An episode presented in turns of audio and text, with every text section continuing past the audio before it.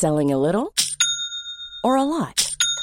Shopify helps you do your thing however you cha-ching. Shopify is the global commerce platform that helps you sell at every stage of your business. From the launch your online shop stage to the first real life store stage, all the way to the did we just hit a million orders stage. Shopify is there to help you grow. Shopify helps you turn browsers into buyers with the internet's best converting checkout. 36% better on average compared to other leading commerce platforms because businesses that grow grow with Shopify. Get a $1 per month trial period at shopify.com/work. shopify.com/work.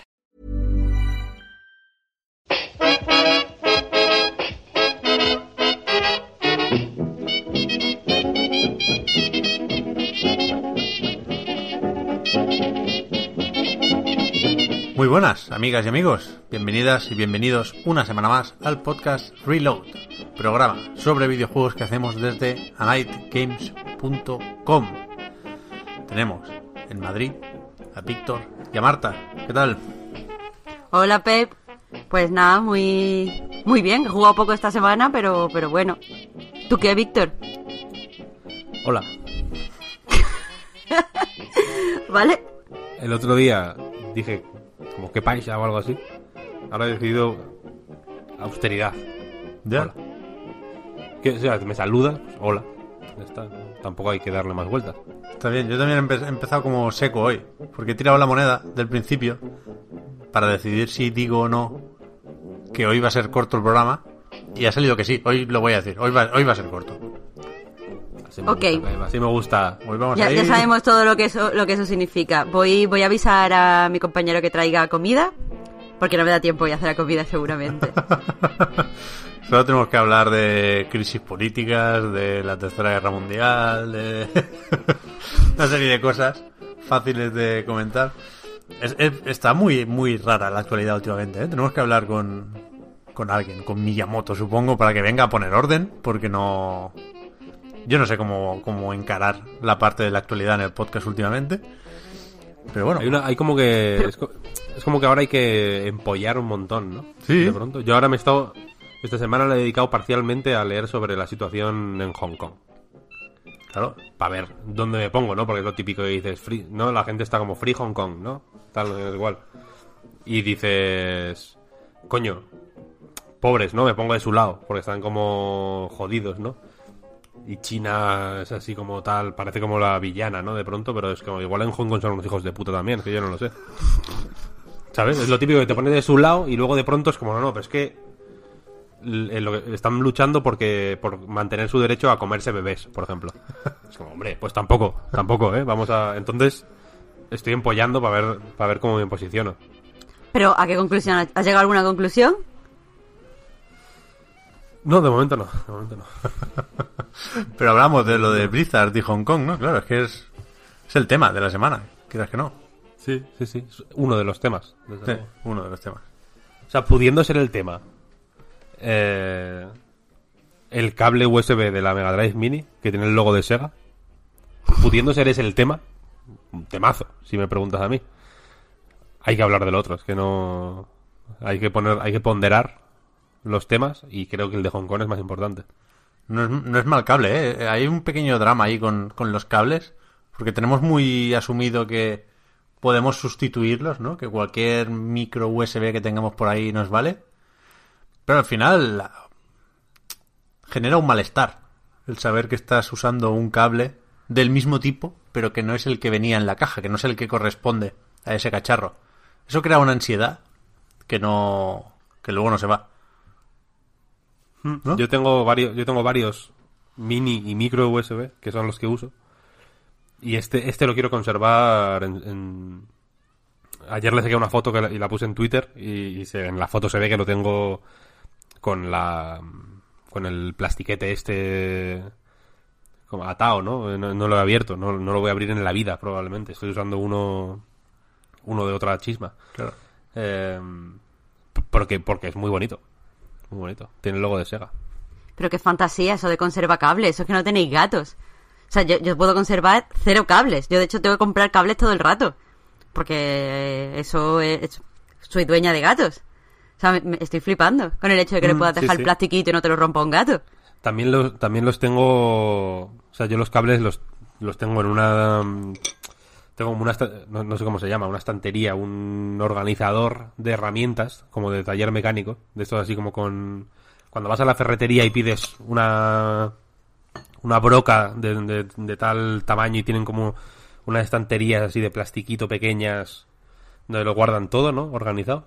Yo tengo una mierda de esas para los cables y los y los y, y tengo una caja de gomas las gomas mm, fun fact el podcast reload que no se diga que no es eh, que no es educativo. Las gomas se venden por peso y no por unidades. O sea tú no compras 100 gomas elásticas sino que compras 200 gramos de gomas elásticas. Y luego y ahí ya viene lo que las gomas eh, supongo que serán más o menos siempre la mis- la misma cantidad de gomas pero que es como en la carnicería en realidad. Y entonces, Entonces, tengo siempre- mis, mis gramos de gomas y los voy y voy atando los cables perfectamente. Sé dónde está cada tipo de cable, tengo cables de sonido, tengo una estanterilla para cables de sonido y otra para cables de vídeo. Y, y, a- y así me apaño, la verdad. Así estoy, estoy estoy a gusto ahora mismo con esa situación. A nivel cables no tengo ninguna queja. Yo al revés, ¿eh? Yo siento que he tocado fondo cuando me descubro jugando a PlayStation 4 con un cable blanco. ¿Sabes? Ve- Vete tú a saber de dónde ha salido, pero o sea, es literalmente lo contrario al cable que le toca al DualShock 4. Y eso está muy mal. Yo tengo, yo, siempre uso el, el- o sea, uso el cable de Xbox One siempre. Para, para el- la, la Play, para la Xbox, para todo. Porque me parece más bonito y es más largo. Ya. Y es, y es, y es más, eh, es menos denso el plástico. Entonces es, es, es más flojillo, digamos, y es más cómodo de manipular. cualquier persona con ciertas dotes a la hora de presentar un, un programa, lo que haría ahora, fijaos, es pasar a hablar de la información sobre PlayStation 5, porque, entre otras cosas, sabemos que su mando se va a conectar a la consola o se va a cargar con un cable tipo USB-C. Quiero decir, está hecho. O sea, tenemos, tenemos pista para despegar. Pero no lo vamos a hacer todavía, en, un momento sí que vamos para allá, ¿eh? Porque es que sigo aquí en Alemania, siento la necesidad de comentarlo porque igual hablo poco, igual se nota que estoy como cansado, medio de mala leche y no sé, una excusita que pongo para, para aclarar un poco el contexto. Y al mismo tiempo me he forzado a crear una sección dentro del podcast, fíjate, que es, bueno, va a durar esta semana y la que viene, supongo, no, no, no, no, no dará para más. Pero voy a hacer un poco un programa de estos de viajes, españoles por el mundo, llámalo X, y, voy a dar datos sobre Wolfenbüttel. Wolfenbüttel, ya empezamos mal porque no sé decir, pero que es la, la ciudad de la Baja Sajonia en la que me encuentro, ¿no? Y entonces el, el dato que traigo hoy es sobre la biblioteca de Wolfenbüttel. La biblioteca Augusta se llama. Y esto lo estoy leyendo en la Wikipedia. Dice, es una biblioteca patrimonial de importancia internacional, fundada en 1572 por el duque Julio de Brunswick-Wolfenbüttel. Es una de las bibliotecas más antiguas del mundo. Y esto aquí, o sea, fuera bromas, hay una cantidad de manuscritos y de primeras ediciones brutal. O sea, de hecho yo estoy ahora mismo sentado en la cama de un apartamento, que, es un bloque de apartamentos, para eh, invitados de la biblioteca y del centro de investigación donde está estos días mi mujer, ¿no? O sea, poca broma. La gente viene de todo el mundo para ver la biblioteca de Wolfenbüttel. No lo he dicho bien ni una vez, pero bueno, tampoco hace falta. La cuestión, lo que añado yo, mi estudio sobre el terreno, lo que no te dice la Wikipedia, ni te van a decir los medios porque no les interesa, es que la biblioteca Augusta es una pokeparada de la hostia. Hay muchísima gente jugando al Pokémon Go. Muchísima, igual 20, 30 personas. Quiero decir, yo cuando fui a visitarla, por, por el ratito ese de turismo, eh, había un montón de peña y dije, coño, sí que es verdad que es importante, ¿no? Pero estaban jugando al Pokémon Go. Eso, eso acerca eh, la biblioteca de Wolfenstein-Butten, o como se diga, a mi plaza. O sea, ahí es como los pueblos unidos por el Pokémon Go. Claro. Porque mi plaza está siempre petadísima. De yonkis y personas que juegan al Pokémon Go. Ambas cosas a la vez. Que es Que fantástico. son básicamente lo mismo. Claro, claro. Solo cambia la, la droga de uso. El otro día había una señora que iba con dos móviles. Con el típico Oye, pero móvil, la típica funda de, de móvil de ese que tiene como tapa. ¿Sabes? Como con una rendija para ver la hora. Una, una funda de señora. O de señor, en realidad. Mi padre tiene una de esas. Es de funda de quiero que la pantalla no se raye, pero quiero ver la hora al mismo tiempo. Idea de, de oro, por cierto. Eh, pues llevaba la tapa abierta y, en el- y, por, y tenía el móvil con, un- con el Pokémon Go y en el otro lado de la tapa, apoyada evidentemente, tenía otro móvil eh, con otro Pokémon Go. No, no entiendo qué, por qué se juega a la vez en- con dos Pokémon Go. No sé qué se puede ganar de, este, de esa combinación, pero me sorprendió porque ¿cuánto hace del Pokémon Go? Mil años. Salió en el año mil... Creo que es... Creo que es en el en- históricamente vaya está la biblioteca de Wolfenbüttel y el Pokémon Go es lo siguiente que se hizo no no Sí, pero quedan quedan bichos por meter todavía. Están con las nuevas regiones y hostias, ¿no? Y que hay, y que hay sé, muchísima gente idea. además que juega con dos móviles. ¿eh? El otro día estuve en un, en un evento con, con Mariano Hortal, que es un, un hombre que escribe mucho pues de libros y tal.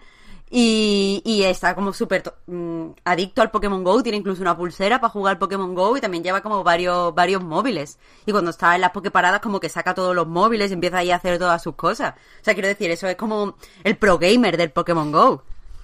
Mm, Yo, yo, de hecho, bueno, hasta donde sé, yo jugué en su momento y poquito, ¿eh? Pero creo que no, no te beneficia a ti como un único usuario el jugar con varios móviles. Creo que no te puedes... Bueno, antes no se podía, igual sí que lo metieron, ¿eh? Lo de transferir de un perfil a otro, pero hay, hay mucha gente también, y eso sí es bonito, que, que juega con el perfil de otro, que como que le pilla pokeparadas, por ejemplo, una madre al niño cuando está en la escuela y no puede, ¿sabes? Entonces llega por la tarde, bocadillo de nocilla y a ver qué ha cazado mi madre. Oye, pues eso es muy, muy Nintendo, esto Sí, de sí, unir sí, a la sí. gente y las generaciones con el juego. Es como el sueño que, que quería cumplir eh, Animal Crossing, por ejemplo. Sí, sí. No, que es la hostia Pokémon Go, ¿eh? A mí me, me, me gusta lo que ha conseguido, ¿cómo, cómo no va a gustarme? Pero es verdad que lo tenía muy olvidado. En Barcelona lo veo poco. Supongo que porque hay muchas pokeparadas y, y está más repartida la cosa, ¿no? Pero aquí imagino que porque- habrá, o- habrá o pocos gimnasios por- y, o sea, era la acumulación de Pokémoníacos más grande que he visto yo en mucho tiempo. yo voy a decir que por la inseguridad que hay en las calles de Barcelona por culpa de, de Ada Colau y el resto de bolcheviques entiendo que, que, pues es más arriesgado es un juego que es arriesgado ya no porque tienes que ir con el móvil eh, a la vista digamos entonces claro en ciudad en ciudades muy inseguras como Barcelona donde el- la criminalidad es del 94% aproximadamente. aproximadamente. Eh, pues claro, no, se ve menos. Puede ser. Puede Luego, ser. luego voy a hablar de un juego en, la- en el que sale Barcelona, fíjate. ¿En serio? Ayer, yo, ayer, ayer no, an- antes de ayer creo, ayer ya se me jodió la play. Luego, more on that later, derramé una lagrimilla viendo la Sagrada Familia. Fíjate. ¿Por dónde empezamos entonces? ¿Ya roto totalmente el esquema? ¿Qué, qué os pide el cuerpo? ¿PlayStation 5? Ahora que por fin, qué peso nos quitamos de encima, ¿eh? Podemos llamarla PlayStation 5. O, o lo de Blizzard y Free Hong Kong. A ver, yo empezaría por PlayStation porque se supone que lo vamos a hacer más rápido, aunque con nosotros nunca se sabe, ¿eh? Ya. Sí, me parece bien por aquello de ir cogiendo carrerilla, ¿no? Eh, se han anunciado nuevos detalles sobre la próxima consola de Sony, empezando por el nombre, que hasta ahora no era oficial. Se va a llamar PlayStation 5 y saldrá a finales de 2020. Es decir, todo lo que ya sabíamos, ahora lo sabemos más. Pero, eh, aparte de esto, a través de Wired, que es el medio donde ya se publicó aquella primera información sobre la retrocompatibilidad y el trazado de rayos y hostias. Esta semana, por cierto, también he decidido no, no, no decir más ray tracing y pasarme ya al trazado de rayos.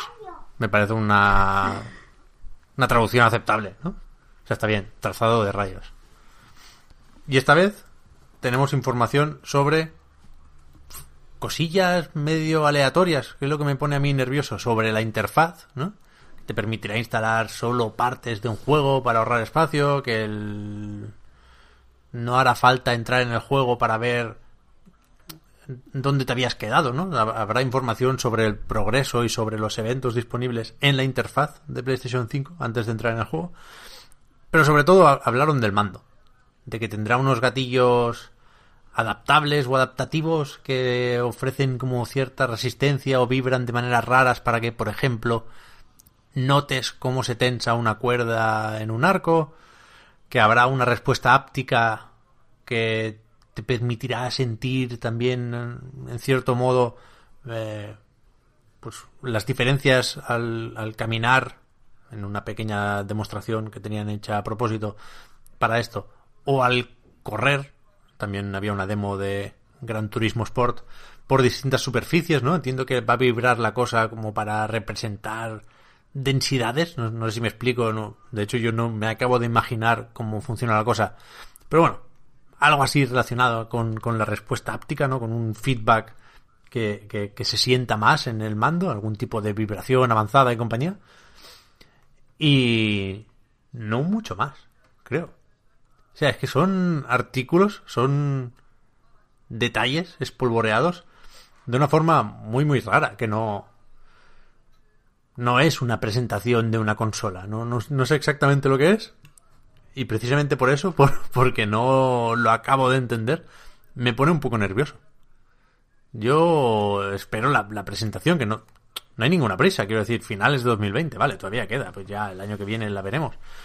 Pero es que me, me temo que después de no ir al E3, después de no hacer PlayStation Experience, es que no sé cómo van a presentar la consola. Algo van a tener que hacer porque hay que dejar probar la consola a la gente, ¿no? Eso es lo que la única forma de, de, venderla bien cuando se vaya acercando el momento de la verdad. Pero es que no entiendo qué hace Sony. No lo entiendo. Ese es mi resumen. No veo qué hype generan, no... Evidentemente se está hablando de PlayStation 5, algo vas a decir, ¿no? Hay ganas. Pero... Pero me parece una mala presentación, una mala estrategia esto de los fascículos, esto de no... En el podcast nos, nos da igual, ¿no? Pero en la web o en vídeos no puedes ilustrar esta noticia con nada, porque si no hay logo, no hay silueta, lo único que puedes poner es, la V del dev kit ese horrible, que se, se confirma, por otra parte, que, es así. No. A mí no me... Tendrán, tendrá algún sentido o algún porqué ir dando información poquito a poco. Que lo hagan a través de Wire no es casualidad, vaya, yo que sé. O sea, no es una información que hayan dado en una presentación a los medios. Es un, es una estrategia que yo imagino que tendrán ya a largo plazo pactada con Wire hmm. y que irán sacando fascículos, como dices tú, eh, a lo largo de los meses hasta que se presente oficialmente o lo que sea. Eh, no, no, sé exactamente qué quieren medir con esto, si, porque evidentemente supongo que, lo importante aquí no es tanto la información que dan como la reacción que genera para ellos. Pues la, la, información que dan, pues efectivamente, bueno, X detalles de la interfaz o del sistema operativo o lo que sea que, que luego mm, es un poco citation needed, vaya, porque... Sí. Porque yo que sé, lo de los, lo de instalar los juegos a cachos o de instalar un poco para empezar más rápido, bla, bla, bla, mierda así, la Play 4 supuestamente lo hace. ¿Sabes lo que quiero decir? Incluso la mm. Play 3 lo podía hacer. Son cosas que, que supuestamente son así, pero son tan supuestas como los 1080p 60 frames por segundo, que serán supuestos hasta que hasta que no hasta que no sea un estándar nivel que le metes un cabezazo al, ordenador y salga algo a 1080p 60 frames por segundo, no, no vamos a saberlo. O sea, son, son detalles que, que, que, que sí, que bueno, que, que, que están bonitos, que, que son son ideas interesantes. De hecho, las, ideas que se, que se dan en el artículo este de Wire me parecen todas buenas, en realidad. El, La especie de force feedback de los del mando me parece una idea cojonuda, porque no es, digamos que no cambia o no modifica de una forma muy radical el, uso normal del mando, digamos. No, no parece desde luego un Wiimote, sino que parece un mando normal con X cosas que ya existían en realidad, porque cualquiera que haya tenido un mando, o sea, un volante para para, para el ordenador o la consola, supongo que, que por ahí irán los tiros, ¿no? Que, que haya que haya un poco de resistencia a la hora de, de, de apretar los gatillos. Yo, yo lo entendía algo así, que me parece una idea buenísima y que tiene mil aplicaciones fantásticas. Millones. Si te pones a pensar, mm, es, es, es increíble, ¿no? Como, como quizá tiene millones de aplicaciones el- la vibración HD, por ejemplo. Al final esas millones de aplicaciones evidentemente son dos. Es ordeñar una vaca y, y ver y ver si en una caja hay cuatro o cinco dados. ¿Sabes lo que quiero decir? Que son cosas que están guay y que no... O sea, en el caso de Sony me parecen más... eh, mil veces más sensatas que o, más eh, re- replicables, digamos, que en el caso de la vibración HD, por ejemplo. En el sentido de que se pueden convertir en nuevos estándares. Eh, pero la cuestión es esa, que, tal y como yo lo veo, hasta que no se hable de, de cosas estandarizadas, son, pues bueno, ideas que están bien para echar a volar la imaginación, porque evidentemente cuando el- el ejemplo del arco no está, no es, eh, no me parece casual, vaya, porque es el arco de Aloy y es el arco de de Last of Us y es una serie de ha habido una serie de arcos en juegos de Sony, quiero decir, te puedes imaginar en qué exclusivo va a tensarse la cuerda del arco, digamos.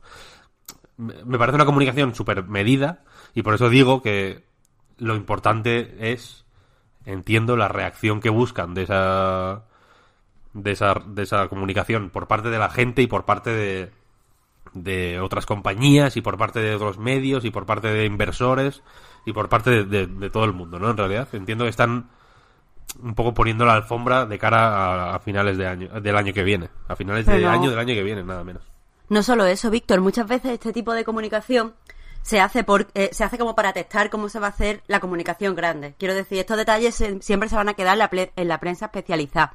Porque en realidad, eh, tú sabes, la prensa generalista, ¿qué va a hacer con esto? Si no puede, o sea, si a nosotros lo que decía Pep, nos está costando sacar contenido, ¿qué va a hacer la prensa generalista? Nada, lo va a ignorar completamente. Pero Sony testea, o sea, el departamento de comunicación de Sony testea la reacción, qué cosas han gustado más, qué cosas ha costado menos, qué cosas ha captado más el interés, qué cosa ha parecido más mejor representada en la prensa y así cuando ya tengan la campaña grande que no solo quieren que se quede dentro del mundo de videojuegos, sino que quieren que salga la prensa generalista, porque su idea es evidentemente que tanto los superjugadores que juegan diariamente compren la Play, pero que también la gente que juega Digo, Digo a Breva se compre la Play 5. Entonces ven qué son los elementos que tienen que destacar y así diseñan la campaña de, de marketing de cara a la, a la salida exacta de, de la PlayStation 5. O sea, cuando queden tres o cuatro meses y empieza a hacerse la campaña mm, para todo el mundo, no solo para la gente que está diariamente viendo la prensa de videojuegos. Es que eso se hace poco en videojuegos, pero yo qué sé, yo creo que esto en cine se hace un montón. Lo de ir sacando cositas para la gente que está ahí a tope mm, de cinefilia. Y después esas cosas que funcionan bien, los pósters que mejor funcionan, el tono que más ha gustado es el que se usa en el tráiler general que se pone en la sala. O en el póster final, que es el que se distribuye en todos sitios. Que quiere que la gente que no esté informada, él, o sea, traiga al cine a la gente que no, que no está tan informada.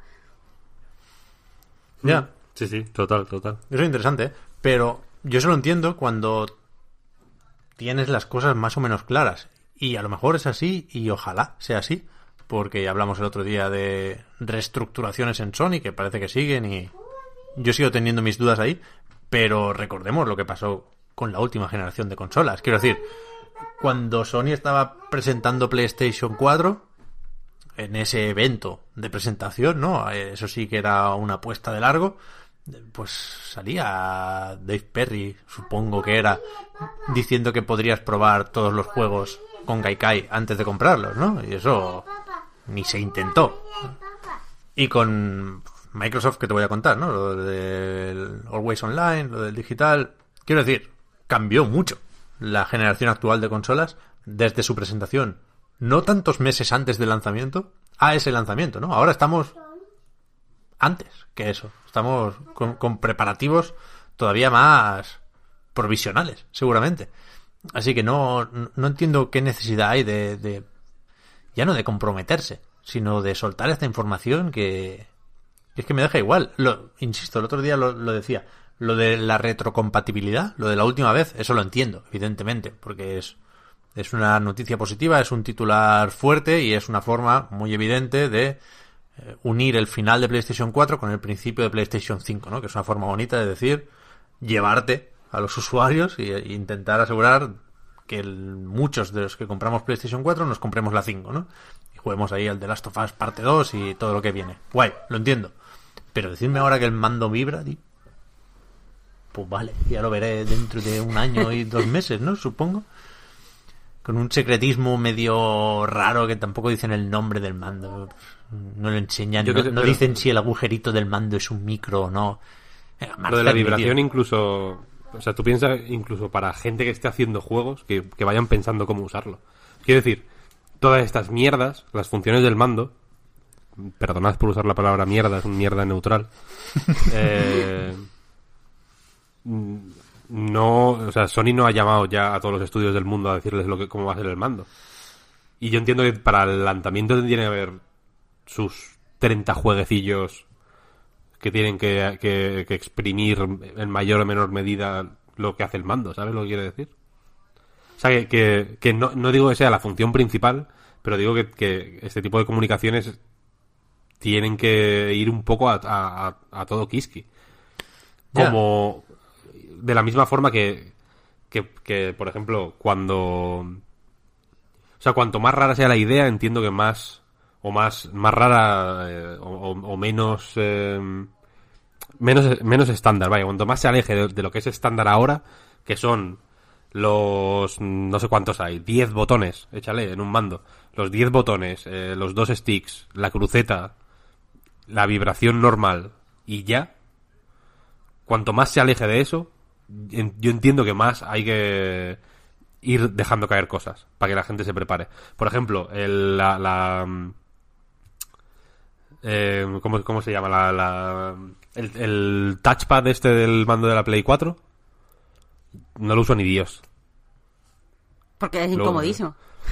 Eso es otra cosa. No, y porque no es estándar, simplemente. Hmm.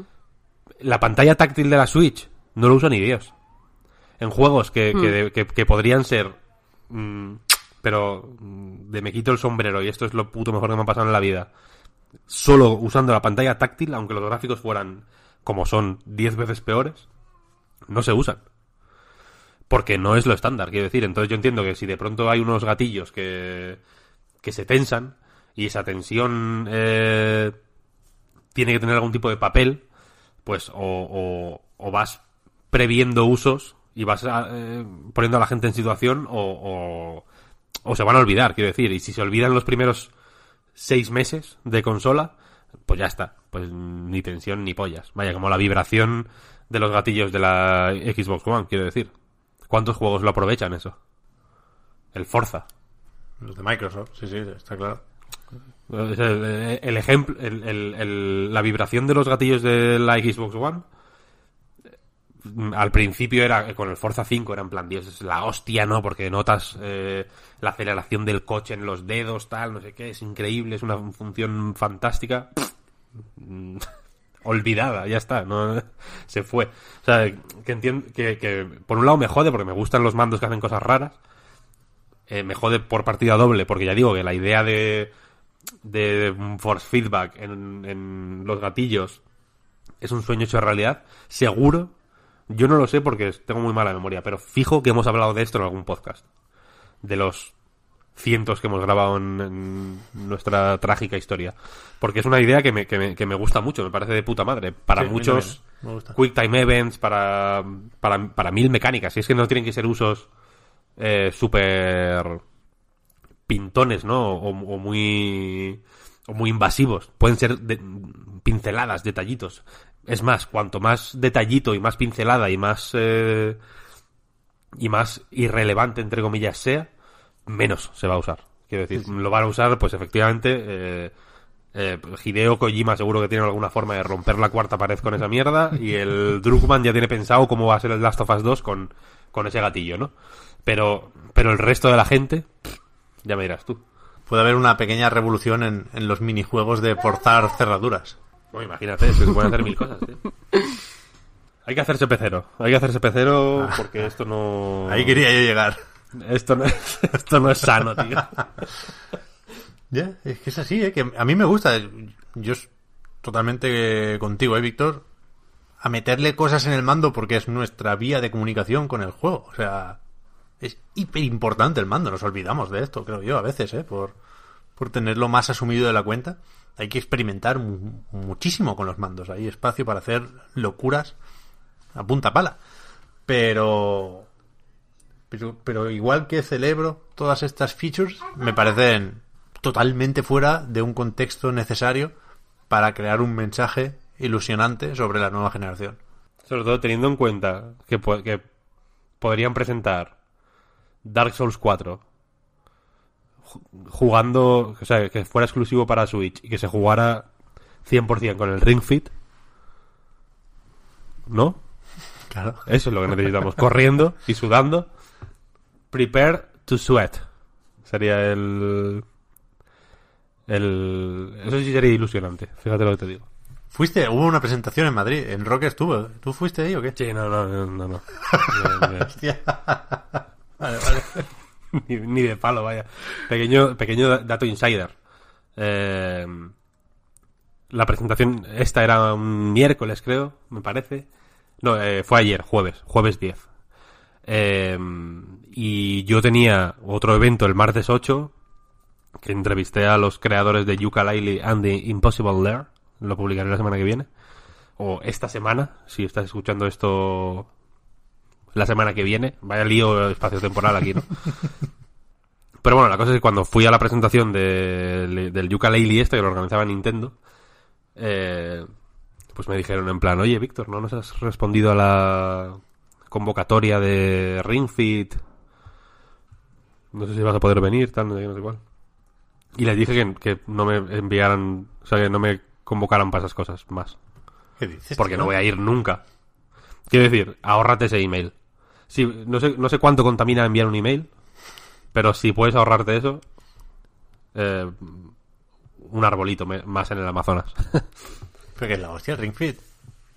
sí, no, no, no, no, no, no, no. Yo les dije, no os preocupéis que me lo voy a comprar y, y lo voy a utilizar en mi casa y voy, y voy a escribir sobre él y voy a hablar en el podcast sobre el Ring Fit lo que haga falta. Hago un directo en Twitch del Ring Fit si hace falta. Pero no voy a ir a probarlo a ningún lado. Vale, vale, vale. Es que es muy grave, ¿eh? Porque... eh, no quiero airear, airear secretos, vaya. Pero en la convocatoria de prensa ponía que fueras en chándal. Porque, porque ibas a sudar. Y te notificaban que había duchas. Por si querías ducharte. Antes de irte. Como, no, no, yo, yo no voy a, yo no voy a ducharme en ningún sitio. Anda que no, tío, yo lo veo súper bien todo esto. Como voy a... Pero como que súper bien, pues, por amor de Dios. ¿Cómo va- súper bien preparado. Yo lo veo bien preparado. Pero ¿cómo te vas a duchar por, en- por ahí, tío? En una presentación de un videojuego. Con una mampara de Gumbas o algo así, guay, tío. No, no, no, por Dios. no. Hostia, yo quería haber ido, ahora me sabe mal. Tú con lo que sudas, Por habría, eso, falta, por eso. haría falta dos duchas, vaya para ti solo. Hold my beer. O sea, entonces sí que no hacen más presentaciones de estas. Claro. Sí, no, no, no, no, no, que no, que no. Que no, gente sudorosa, que no, que no, es lo último, es un contexto... Ya, no sé, soy anticuado yo, eh, pero... eh, En, un- en contextos profesionales el sudor no me... No me encaja, tío. Eh, Es una, es una cosa, sudor, trabajar. Eh, quiero decir, en- eh, evidentemente, si trabajas en algún trabajo físicamente exigente, sí. Pero escribir sobre videojuegos, en mi caso me refiero. Eh, ser crítico de videojuegos, eh, ser, eh, como quieras llamarlo, periodista.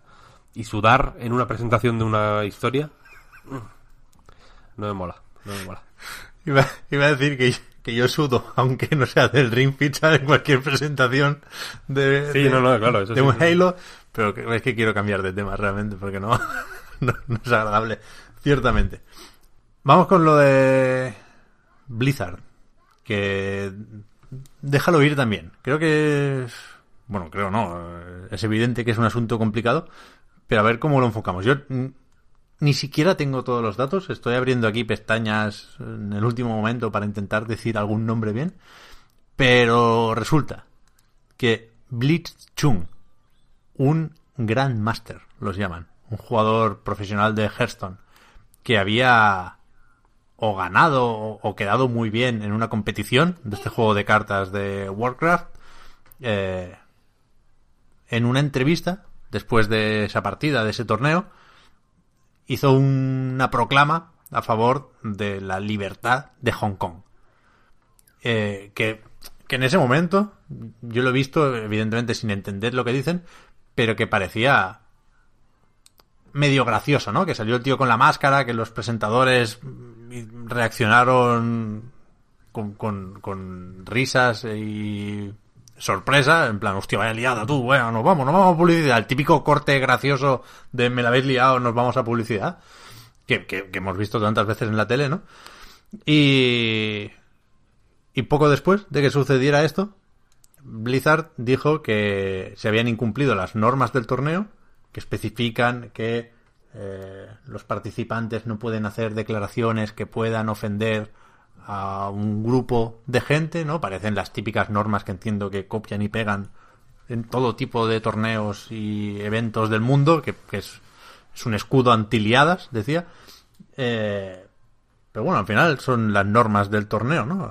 Las que uno, si se las lee, que supongo que no, acepta formar parte de esto. Total, que el pobre chaval, el Blitz Chung, se quedó sin el dinero del premio, se lo retiraron y está baneado del circuito de Hearthstone durante un año, creo recordar. Así que que por su parte eso, pero evidentemente esto tiene una serie de implicaciones que es que se te va la olla, porque son muchísimas. O sea, esto responde, en principio, suponemos, ¿no? Más allá de lo dice el reglamento, supone eh, tenerle cierto miedo, cierto respeto a las consecuencias que pueda tener con el gobierno chino, en este caso, ¿no? Que, que parece que sea algo que tenga que estar alejado de los videojuegos, pero recordad que en este caso no, porque tiene ahí un aparato censor de la hostia y en China entra lo que el gobierno chino quiere, también con los juegos. Y el tema es que aquí en principio tampoco hace falta que te llame Xi Jinping, o sea, te puede llamar cualquier socio que tengas en China, que en el caso de Activision o de Blizzard, pues alguno hay, ¿no? Tencent leía que tiene un 5% de Activision Blizzard, de, la empresa, de las acciones, y después Blizzard en concreto, pues tiene una serie de tratos con, creo que era Netis, para publicar o hacer atractivos sus juegos para el gobierno y para el mercado chino, ¿no? Está el Overwatch ahí a tope, están con la colaboración del Diablo Immortal, quiero decir, tiene intereses gordos en China. Entonces, pues, pues, pues esto es un asunto que evidentemente trasciende los videojuegos, ¿no? Que es una situación sociopolítica compleja, pero que, que afecta directa o indirectamente a varias compañías de videojuegos, todas las que tienen intereses en China, que son hoy en día la mayoría, ¿no? Pero sobre todo a las que tienen en el accionariado eh, empresas chinas, ¿no? Tencent tiene una parte importante de Epic, de Supercell, de un montón de, compañías grandes. Netis, creo que, que era Netis, puso pasta en Bungie, puso pasta en Quantic Dream. Quiero decir, hay dinero chino en, en muchas compañías y no está claro hasta qué punto ese dinero chino, eh, el que ya tengas o el que puedas querer tener lanzando tu juego en ese mercado, ¿no? También se habló de los cambios que hubo que hacer en Rainbow Six Siege, si es que ejemplos hay a patadas. Eh, hasta qué punto se hace con miedo todo esto, ¿no? Toda esta planificación y, todo este mantenimiento, que el juego no se lanza y ya, evidentemente. Es un juego como servicio y tiene que estar en China muchos años. Y no se pueden hacer bromas con ciertas cosas. Así que es chungo. Pero por otra parte, y, y, tampoco no me voy a posicionar de parte de Blizzard, ni muchísimo menos, ni del gobierno chino, ¿eh? Pero, quiero decir, el activismo implica riesgos y sacrificios. Si el Blitzchung quería hacer de activista, que me parece genial, apoyo 100%, necesariamente tenías que saber que esto podía pasar. ¿No? Y de hecho no se arrepiente, ¿eh? porque le preguntaron... Eso Claro, claro, claro. que- Le dijeron en plan, oye, que mm, vaya liada, ¿no? Y él, sí, sí, pero lo haría otra vez y otra vez y otra vez. Que, que es, que es la posición buena, entiendo que esa es, esa es la actitud. Claro, y que yo entiendo que es la parte menos polémica de este asunto. Quiero decir, Blizzard ha hecho lo único que podía hacer, en realidad, por muy mal que esté, es lo único que podía hacer. Y, y él sabía lo que venía. ¿No? Creo que, que lo que hay por encima de este caso concreto es lo debatible.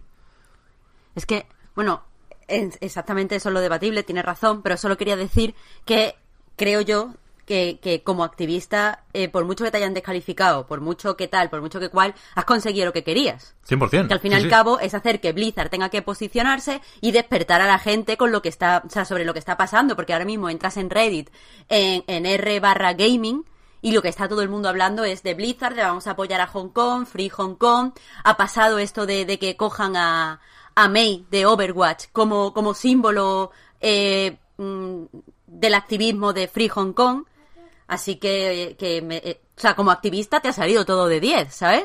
Me parece perfecto, porque te vas a arrepentir. Sí, sí, eh, joder, lo de May, lo de apoderarse de un personaje de Blizzard para convertirlo en símbolo de- del Free Hong Kong, me parece quizá el, el boicot más inteligente que, que recuerdo yo eh, en videojuegos, ¿no? Que se le ha hecho a una compañía de este estilo. Bueno, cuidado porque, idea. o sea, tiene, tiene antecedentes. Que es que eh, en Corea de- del Norte, cuando, o sea, eh, como que las mujeres, bueno, las mujeres mm, que juegan públicamente lo tienen difícil en todos sitios, pero especialmente al parecer en Corea del Norte. Entonces, eh, lo que hicieron fueron coger a, a Diva como símbolo, a Diva de Overwatch, y usarlo como, yo qué sé, eso como para reivindicar, pues las jugadoras estamos aquí, hay muchas mujeres que jugamos, no nos podéis tratar mal, no podéis hacernos lo que, joder, es que soy súper poco puesta en eSport. Lo que pasó con la chica esta que, que competía en Overwatch, eh, que es súper conocida.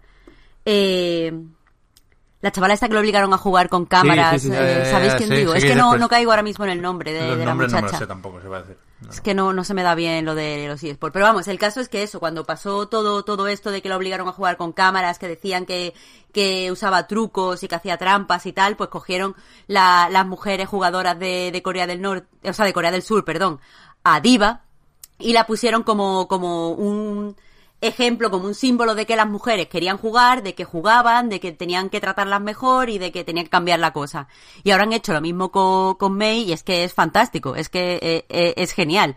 Y, y me, me gusta que se pueda coger como símbolo a un personaje femenino, la verdad. O sea, ayuda mucho a, a hablar de la identificación y a hablar de muchas cosas. Así que, que no sé. La, jugadora es Geguri, se llama. Ay, que Guri, claro. Y es Corea del... Has dicho Corea del Norte y es Corea Sí, del me Sur. refería a Corea del Sur, evidentemente. En Corea del No, Norte, ni, ni diva ni divo, las- ¿sabes? La- las libertades están garantizadísimas y no hay nada, está todo bien. No, es que estaba, estaba nada más que pensando en que no me acordaba del nombre de la chica y a partir de ahí como que no podía seguir discurso. Pero eso, eh, que Guri evidentemente es Corea del Sur, leche. Y... Aquí la, la faena del tema de Blizzard es que desde el, desde el momento en el que su...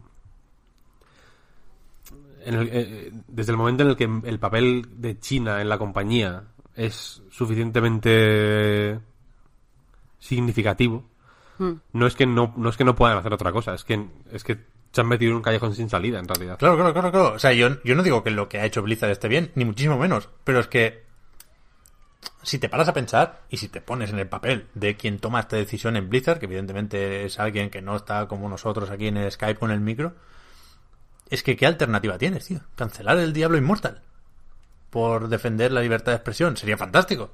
Pero es que pero es impensable. A ver, desde el punto de vista de la comunicación, lo que podrían haber hecho es no posicionarse de forma agresiva. Quiero decir, eh, le dices a este chico que no puede ganar el premio porque eh, ha violado las leyes de, de la competición, pero no, no le pones un castigo más allá. Quiero decir, ah, creo que habría, o sea, yo entiendo que las compañías lo que quieren es maximizar el dinero que ganan y minimizar cualquier tipo de polémica porque eso va en contra del dinero.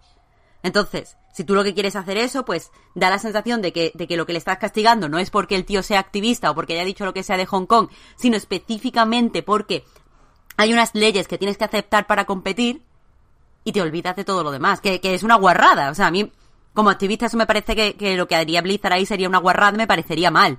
Pero al menos no la lías tanto. Es que parece que le están dando una lección, parece que lo que quieren es como, como usarlo de, como de ejemplo, hacerlo, hacerlo un ejemplo de lo que puede pasar si te cruzas a Blizzard en cualquier momento. Y está Es mal. que obviamente le están dando una lección. O sea, Pero es que- es que no- obviamente está- deberían hacer eso. demás. Mm, Evidentemente no deberían hacer eso. Eso, eso es peor para decir, ellos. No sé hasta qué punto se ha hecho esto. Yo no lo voy a hacer, um, lo digo ya. Pero si se, seguramente si se examinara con cierta atención todas las competiciones oficiales de Blizzard, etcétera, etcétera, que, que los streamings que se han hecho eh, oficiales en cierta medida, en busca de violaciones del, del código de conducta de, de Blizzard, que el que supuestamente ha hecho que este hombre sea castigado, me resulta muy difícil pensar que no se encontraría nada. Esto se ha, he- esto se ha, eviden- o sea, quiere decir que, que de la ley tiras cuando te va guay. Si no, no. Como en la vida real, quiero decir. Mm. eh, en el sentido de que robar efectivamente es un delito, pero no todos los robos pasan por el, por el coladero de la ley, quiero decir. Eh, entonces, evidentemente esto se ha hecho para, pues, para, para mandar un mensaje. Como se ha hecho, porque luego le, le han chapado más streamings con el mismo, por el mismo motivo. Hmm. Mm, evi- evidentemente, porque la gente ya pues se ha, se ha puteado, básicamente. Eh, y, y- y evidentemente lo hacen para mandar un mensaje, y eso es- ese, es, ese es el problema.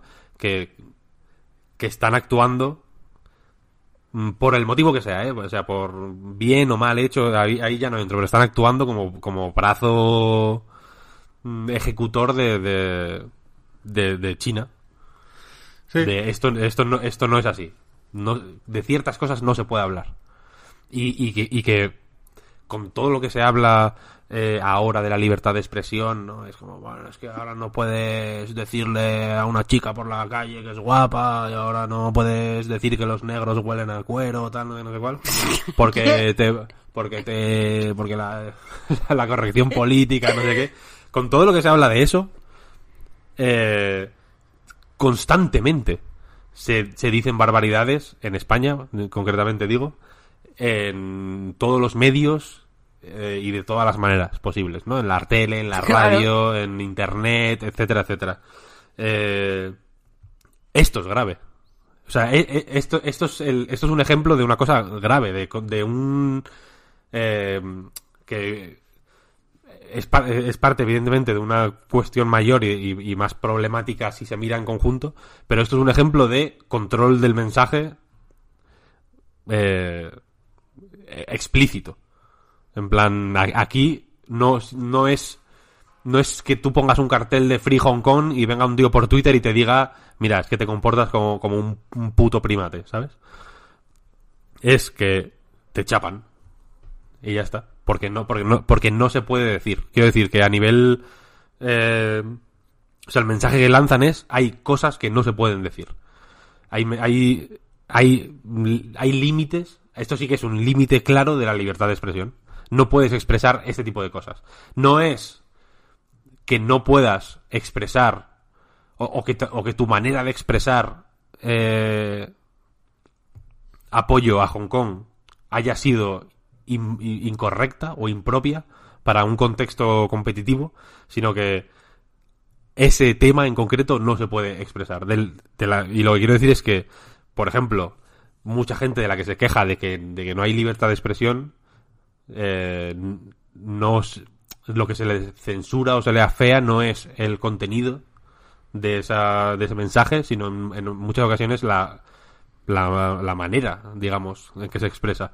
Quiero decir que no... O el contexto en el que, en el O el que contexto se en el expresa. que lo se hace, claro. de, de decirle a una chica que sea guapa, el contexto que se diga una tía que Claro. no conoces por la calle, tal y cual. evidentemente expresar eh, que, consideras que una persona es guapa, por ejemplo, no está perseguido, ni es, ni es algo censurable, ni nadie te va a decir que esté mal. Lo que está feo pues, es decirlo de ciertas maneras. y, eso y eso es esa es la diferencia. Vaya, aquí el, aquí el plan es que Blizzard está en, en, una- un en una encrucijada de mierda. Eh, Claro. Que, que se han, que se han metido ellos mismos y como van a meterse muchos más, ¿eh? Porque Epic, por ejemplo, ha salido diciendo Team Sweeney que no, que, que en el Fortnite se puede decir lo que quieras, Mm. aun siendo Tencent propietario del 40% de la empresa. Eh, pero, pero habrá que ver. Claro, claro. O sea, quiero decir que lo- eh, lo- China, China, le- no sé de a quién se lo leía. eh, bueno, Simon Parkin, por ejemplo, decía que, que, eh, en- eh, alguna vez hablando con alguna persona que, que ha tenido, que ha, que ha lanzado juegos en China, eh, básicamente pone a Tencent como el ministerio de los videojuegos. En el sentido de que es un, no es un organismo gubernamental, pero casi hace ese trabajo, digamos, Claro. de, de ver qué pasa y qué no. Y, y China lo que ha hecho de una forma pues eh, muy avispada es invertir a puto fuego en, en videojuegos, en cine, en cultura, para, con- para controlar el, el, el mensaje a nivel estatal, digamos. Y es una cosa que, que se puede ver mejor o peor, pero que, que es lo que está ocurriendo. Y, y aquí, en, en este caso, yo creo que estamos. que es un, un ejemplo explícito de. del, del, del- pues de pérdida de libertades y de.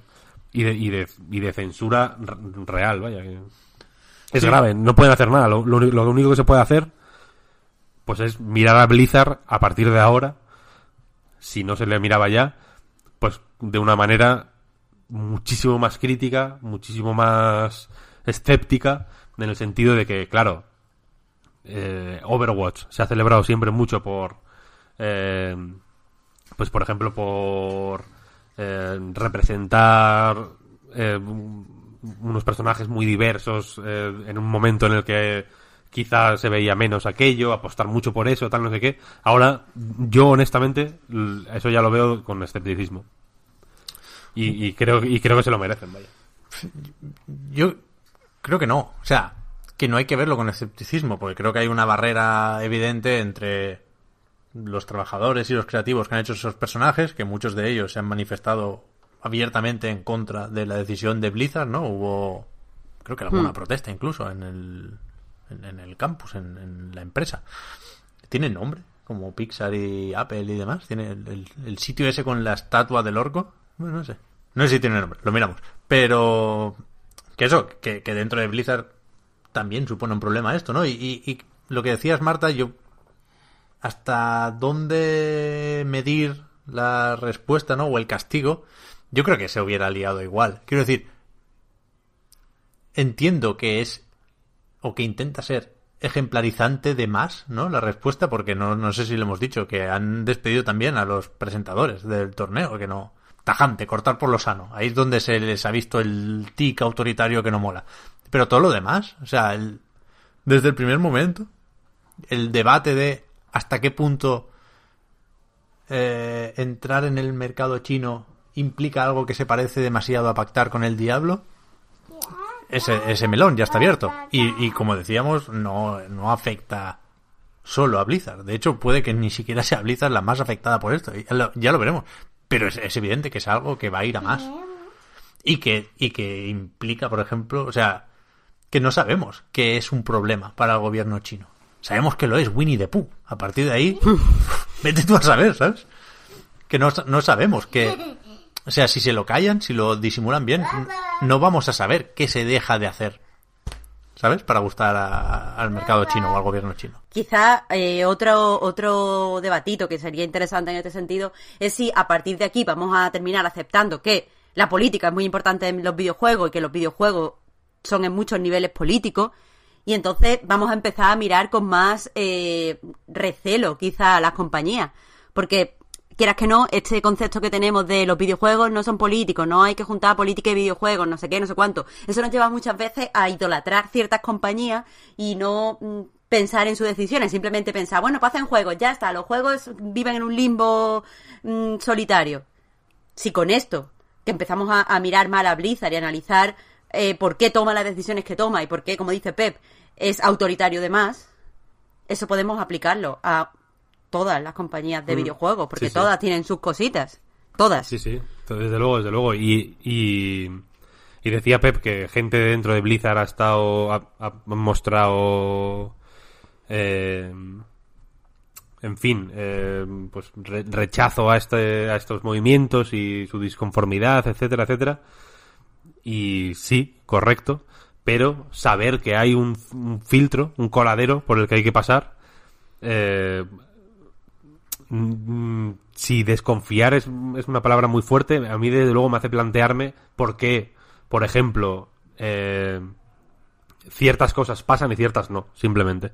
Y, y creo que, como dice Marta, efectivamente, si de algo nos puede servir esto más allá del conflicto concreto, es para, para darnos cuenta de que hay que mm, mirar de manera crítica a todo, a todo el mundo, en realidad, y que, y que nadie, ya no es que nadie se salva, quiero decir, no me quiero poner apocalíptico porque tampoco creo que lleve a ningún lado, pero que, que, ayuda a, no caer en, a no caer en retórica un poco malabaresca, ¿no? Para justificar decisiones de los que sí y, y sin, sin pensar en lo que no, por así decirlo, ¿no? Y me parece bien que les haya caído la del pescado con esto, la verdad, porque... porque, porque sí, tío. No, que hay que matar a los millonarios, tío. Hostia. vale, pues yo.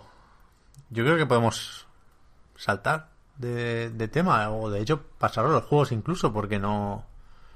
No se me ocurre sobre qué más podemos hablar. Estamos grabando, por cierto, viernes por la mañana.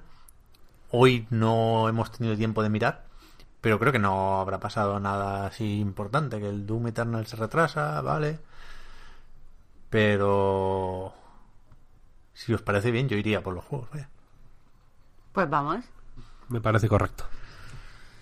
Eh, antes lo hablábamos, antes de empezar a grabar. Marta y yo hemos estado jugando poquillo. Tú, Marta, estás con el Neo Cap y con el Concrete Genie. Que ese todavía ni lo he abierto, así que imagínate lo poco que he jugado. Así que eso, los dejamos para la semana que viene, tiene pinta. Yo he probado alguna cosilla de Apple Arcade para variar. El Pilgrims este de Amanita está gracioso, pero hay poquito, poquito que decir. Eh, así que vamos con, con lo gordo que, que recae en ti la responsabilidad, Víctor. ¿A qué, a qué has jugado estos días? Asumiré la responsabilidad con orgullo. Eh, antes, de, antes de pasar a lo que he jugado, voy a decir eh, que mencionaste hace un rato Rainbow Six Siege y sin que sirva de precedente, voy a decir que un premio que han puesto como para el Día de la Hispanidad hay como, un- como pre- eventos, ¿no? Que te ganas cositas, eh, en fin, peque- pequeños objetos para el juego en función de, pues, del evento, ¿no? Exclusivos del evento. Y para el Día de la Hispanidad, el premio de ganas es como un llaverito de la cabra de la Legión. Como la cabra de la Legión, eh, rollo Lego o, o Playmobil, por así decirlo, ¿no? Por imaginarnos el tipo de juguetito que es. Eh, y eso, y es la cabra de la legión. Me pareció. Es guay. sin- y sin que sirva de precedente, voy a decir que me, me gusta. Si lo viera en una tienda, me lo compraría, probablemente. Si fuera un objeto físico real. Espérate es guay, es guay. Está bien, está bien, está bien. Eh, hostia, ¿habéis jugado al Gorre con Breakpoint de alguna forma? ¿Alguna beta o algo? No, no, no, no, no. no. Que parece que va para nuevo meme, ¿no? Hay muchos vídeos de bugs y demás. Estaba Jim Mm. Sí, sí, pero Sterling no, no, no. Haciendo un vídeo en el que la premisa es necesito estar borracho para poder hablar de este juego. me pareció, una estrategia bastante loable. Y si algún día deberíamos hablar del Gorrecon. Yo, yo jugué un poco la beta, pero quiero jugar más porque creo que, que es un pequeño desastre, como lo era en mi opinión Wildlands, y que da para, para hablar de más cosas, pero hay, hay que jugar un poco más para poder hacerlo, ¿no? Pero, pero me, me debato últimamente entre hacer eso e intentar jugar a correr con Breakpoint para hablar de lo que supone dentro del catálogo de Ubisoft, que bueno, tengo un par de ideas al respecto, o ignorarlo conscientemente, que, que no me parece mal, ¿eh? Yo estoy en la segunda opción, más bien. Que pero la- si me lo regalas, jugamos los dos. ¿no? Que la, que la cobertura del juego, digamos, sea hay que pasar de este juego porque no hay otra opción como jugador. Eh, no me parece descabellada, ¿eh? Mm, mm, Ojo, es, un melón en sí mismo, un hot take incluso, pero pero tengo que, darle vueltas todavía. En fin, ¿a qué juego, Víctor? Los, los, los videojuegos de esta semana. Esta semana he jugado de forma obsesiva, literalmente, a, porque he pensado en él todo el día, todos los días, a Disco Elysium. Y eh, pues en los momentos en los que no podía jugar a Disco Elysium, porque es un juego muy exigente por motivos que ahora explicaré y que, y que son muy distintos a los que a los que estoy acostumbrado al menos o por los que suelo decir que un juego es exigente eh, para digamos que el sorbete de limón con el que me he ido limpiando el paladar entre sesión y sesión ha sido Grid un juego de carreras de Codemasters entonces voy a empezar por Disco Elysium si os parece correcto Dale. eh, Disco Elysium es un juego de rol de ordenador que lo desarrolla un estudio de Estonia que se llama Zaum, que es un estudio curioso porque se fundó en 2004, eh, no tanto como estudio de videojuegos, creo que como, como desarrolladora de videojuegos y trabajando en este proyecto Disco Elysium, que antes se llamaba mm, No Peace for the Furies o algo así. No, eh, no- for the Furies, no me acuerdo exactamente el nombre, tenía otro nombre, bastante menos eh, memorable. Creo que llevan cinco años como desarrolladora de videojuegos, digamos, pero desde que se fundó como grupo en 2004, eh, pues han dedicado un poco al artisteo y al activismo político y a, en fin, a ser una, alguna especie de asociación de carácter cultural. Eh, y digo esto porque es interesante para entender un poco de qué va la cosa, porque Disco Elysium es un juego de rol, como decía, en el que somos un policía que se despierta sin memoria, básicamente, no recuerda cómo se llama, no se acuerda de cómo es su cara, no recuerda conceptos básicos como qué es el crimen o qué es un libro o qué es mm, en fin hay hay, mucho- hay conceptos esenciales ya no para desarrollar su trabajo sino para vivir eh, de los que no se acuerda. Eh, y todo ello por una resaca de primera categoría que tiene porque es eh, parece alcohólico. Eh, y con estas te despiertas en una habitación de hotel eh, desnudo, solo en calzoncillos, con todo destrozado, con la ropa tira por todos los sitios, con una ventana agujereada por lo que parece ser un zapato, tu zapato, derecho, concretamente.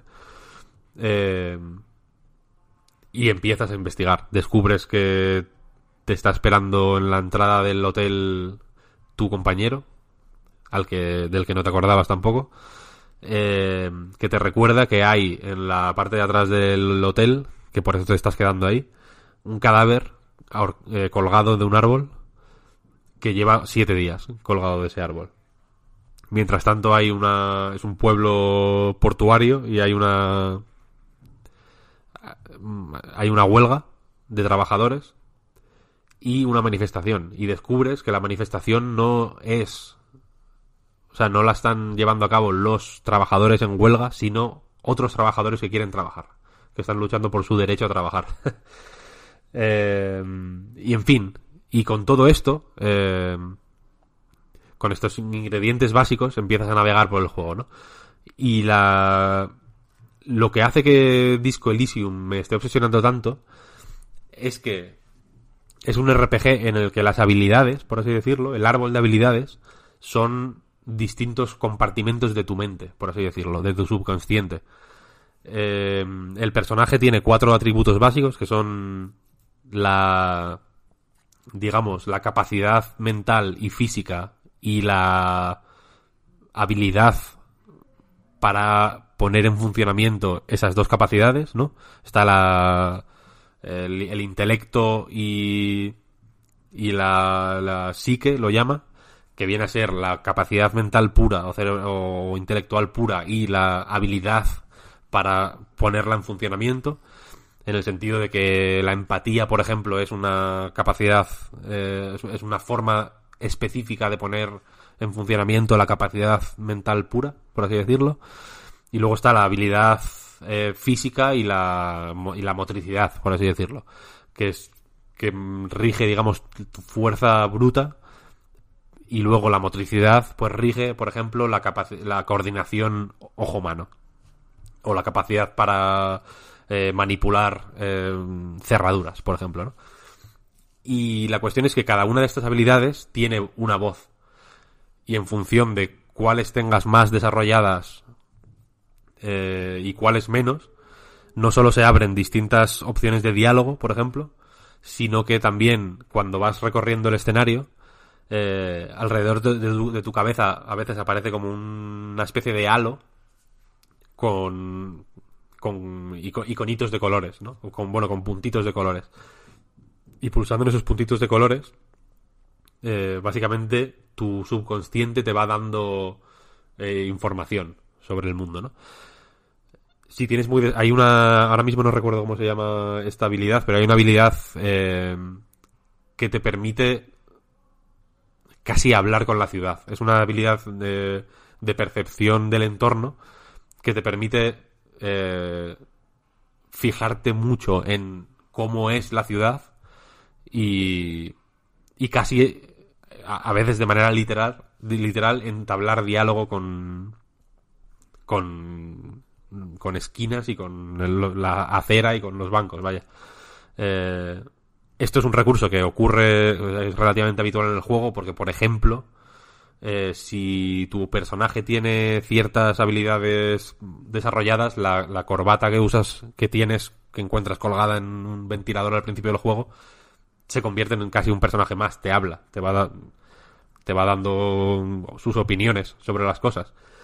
Eh, y, y una cosa que hace que este sistema esté bien, creo que lo ejemplifica muy guay una cosa que ocurre nada más empezar el juego, que es que cuando sales de tu habitación, en el vestíbulo, en los pasillos del hotel hay un cenicero, con colillas. Y el olor de las colillas hace que si tienes la mm, eh, electroquímica suficientemente desarrollada, la electroquímica es eh, la, la- la parte del subconsciente que, que rige tu relación con, con la- las sustancias que alteran la conciencia o que te o que te modifican la percepción, ¿no? Eh, y rige las drogas, porque hay una serie de drogas en el juego también que puedes consumir, pero también el tabaco, el alcohol, cualquier sustancia que pueda tener eh, que puede ser adictiva, ¿no?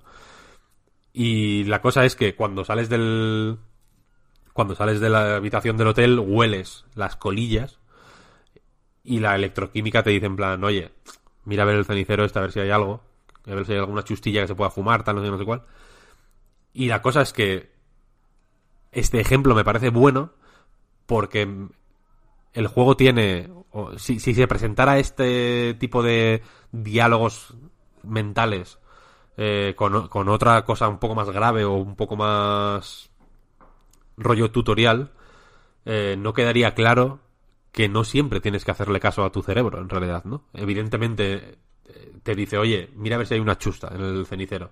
Y tú puedes decir, no, no, no, no quiero. O puedes sucumbir, en realidad. Y si sucumbes a, a la tentación de fumar, eh, se, se abren misiones y pensamientos, que se llama. Que son... eh, son como no sé cómo llamarlos que no, no hay una no hay una equivalencia en otros juegos de rol. Son eh, una serie una especie de misiones secundarias digamos que te modifican de manera permanente ciertos atributos y que tardan x tiempo del juego en desarrollarse. En plan eh, cuando descubres que no sabes cómo te llamas, por ejemplo, no sabes dónde vives, te echan del hotel porque no lo has pagado, llevas tres días y no has pagado en ningún momento, pero no recuerdas dónde vives. En este juego, cuando pasa, cuando llega la noche, tienes que ir a dormir en algún sitio. Eh, entonces, para recordar, el, o sea, el proceso mental de recordar dónde vives, eh, es uno de estos pensamientos que se desarrolla eh, básicamente eh, consultando a la gente sobre el mundo, sobre la ciudad, sobre las calles, etcétera, y dejando que pase X tiempo. Como que la- a medida que la resaca va pasando, vas recordando dónde vives. Eh, y la cuestión es que eh, de una forma, quizá el, ejemplo, el juego más... lo- hay dos juegos en concreto que me pueden parecer cercanos a lo que intenta hacer Disco Elysium, que son Plan Escape Torment y eh, Tyranny.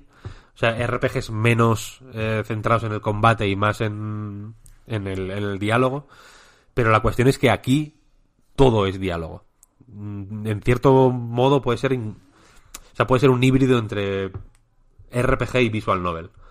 Porque incluso los combates son diálogo. Incluso cuando tienes que pegarte con la gente, hay una parte de, de hablar con tu rival, de tantearle, de distraerle. eh, y las tiradas de dados, digamos, que haces para. Pues para ejecutar las acciones, que al final sí que son eh, más parecidas a un RPG de, de, de, de papel y lápiz, vaya. En el sentido de que tienes una acción, por ejemplo, que te exige X capacidad eh, física y tienes que tirar dos dados para pues para ver eh, si- pasas o no.